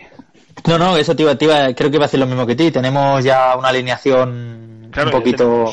Ya tenemos, delantero, ¿no? Ya sí, tenemos a Richard Núñez ahí que lo tenemos medio extremo, medio media punta. Sí. Pero bueno, ya, tenemos uno de los delanteros. Luego ya le preguntaremos al Cholo qué sistema, qué sistema usar. pero, pero bueno, tenemos de momento a Rodax ahí en punta. Esperando los centros de Musampa. Tenemos a Musampa, Richard Núñez, Pernía. ¿Me dejo alguien? No, ya está. Y ya está. Eh, bueno, hay que empezar a poblar la banda derecha, ¿no? Y... Exacto. Y a ver quién cae. Y he tirado, he tirado de Rodax por, por, de, por la petición de quien venía y porque realmente yo no lo recordaba. y he dicho, ostras, pues mira, me voy a meter a buscarlo porque yo no lo recordaba. Pero luego Una vez al verlo y a verlo, sí, sí, sí. Sí, sí, sí, sí. Inconfundible. Inconfundible. Eh, ¿Y te han pedido alguno más así curioso que podamos ya dejar para la semana que viene? Pues mira, te puedo decir, si me das un momentito, te, te, puedo decir gente como el Tren Valencia, Hombre. Eh, Mista, Hombre, Mista, Miguel Ángel. Eh, Nicolaidis. Demis Nicolaidis. Sí, eh, Seitaridis. Otro, griego. Y te voy a decir otro, tengo muchos más, Torrisi, por ejemplo. Hombre, Torrisi, Stefano Torrisi. Pero bueno, tengo una lista que las tengo aquí apuntadas en el teléfono, que igual tengo, mm, no te exagero, 15 o 20 tíos. ¿eh? O sea, que da para dos equipos de nivel, bueno, no entraremos ahora en el nivel, pero... Tenemos uno para la Liga y otro para la Champions. ah, pues sí, sí, pues casi que sí. ¿eh? Pues a ese ritmo yo veo en la delantera, la delantera Tren Valencia Rodax... Mm, Sí, sí, sí. Mm, veo ahí futuro, ¿eh? Te decía que nos tirábamos al, tren Valencia por el tema de que venía Manjukic, que había venido Manjukic este año. Sí, que viene del Valle como él y... Exacto. Y se las tuvo con Gil Gil, que, que espero que Manjukic no se las tenga. Sí, bueno, con Gil Gil hijo, claro. con Gil hijo. Con Gil Marín. Eh, no, no, no, lo, no, lo, veo, ¿eh? No, mm. tiene no tiene esas maneras de su padre. Este fue el del Black, You Black, no sé qué. Fue él, ¿no? Eh, no, lo del Black fue, a raíz de que jugamos contra, contra el Ajax en la Champions, la 96-97. Y entonces, pues, no sé, le preguntarían a Gil por a quién temía más del Ajax o algo así. Entonces, eh, pues supongo que al ver a Finir y a Davids y a, y a todos estos, empezaría a decir que algún negro, tal, no sé qué. Los holandeses se, se subirían por las paredes y, en la rueda de prensa prepartido me parece que empezó la historia de You Say Black, Black, Black all the time. eh, bueno, su, bueno, Gil, Gil, Gil y Gil. Que, que, pues, que no se dicho. pues entonces yo creo que con Valencia tuvo algún encontronazo, no sé si sí. con un vestuario en un vestuario le, achacó que no había rendido y no sé si ah, le dijo que no lo pusiera más y que al negro este me lo follo y vale, vale, eso, eso era lo que a mí me sonaba. Sí, pero creo que además el tren Valencia, que no era pequeño precisamente, que debía ser un percha importante, se encaró con él, ¿eh? o sea que allí, allí hubo algo más que palabras. Ahí Gil encontró a alguien que por fin... Hombre, era una, le comió la boca un poco. una época en que los jugadores se hacían respetar por sus dirigentes. Exacto, algo, alguno de ellos, ¿no? Y este... Sí, sí. Pero bueno, claro, luego a raíz de aquello pues salió pitando, ¿no? Y nos dejó para la memoria, yo le recuerdo al Tren Valencia un partido en el Camp Nou, Copa del Rey, creo recordar que, que no sé si íbamos empatando, como íbamos, que salió él y el típico partido que el Barça tenía que marcar y que tenía defensa de medio campo, balones al hueco y el Tren Valencia no sé si hizo dos o tres, o sea, impresionante, pero claro, cuando, cuando ya vinieron otros equipos mucho más cerrados, pues eh, el Tren Valencia, pues la verdad es que no, no, no dio más de sí, el tren no volvió a pasar, ¿no? Me acuerdo del cántico del, Atlético de Valencia coge el tren, Valencia coge el tren, Valencia coge el tren y lárgate, ¿no? Madre mía. Bueno, eh, pues vamos la semana que viene con el tren entonces. Tren Valencia de Rodax, eh, ya te digo yo que vamos a tener dificultades para el resto de líneas del campo. Este Mantener la calidad. Sí, sí, sí. Bueno, lo que pasa es que, claro, ya si ya tenemos a Richard Núñez, Musampa, podemos añadir al Pato Sosa, buscar a alguien por la derecha en consonancia y sí, sí. Va, a haber un equipo majo, ¿eh? Ahí. Sí, sí, sí, sí. Un equipo majo. Bueno, pues Luego lo publicaremos en Twitter cuando, cuando esté entero. Sí, sí, sí, sin duda. Muy bien, Santi, pues lo dicho, muchas gracias y la semana que viene más. A ti, un abrazo. Otro, hasta luego. Y esto ha sido todo por esta semana. Os dejamos, como siempre, con una sintonía plenamente atlética, en este caso de Joaquín Sabina, que versionó su canción de Pongamos que hablo de Madrid y la convirtió en Pongamos, pongamos que hablo del Atlético de Madrid, con motivo de la celebración del doblete del año 96, de una fiesta que se dio tras la conquista de la Liga, en la que actuó en directo junto a otro Atlético ilustre como Pancho Barona y versionaron esta canción para, para deleite de los que allí se dieron cita. Sin más, os dejamos con él. Hasta la semana que viene. Adiós.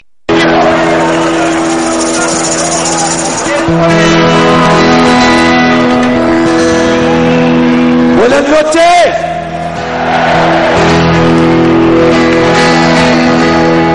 Estamos más afónicos que el común, pero es por una causa noble, porque llevamos tres días gritando ¡Atleti!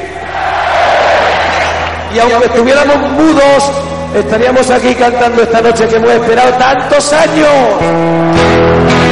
Manchito Barona fue el que me metió a mí en el Atleti.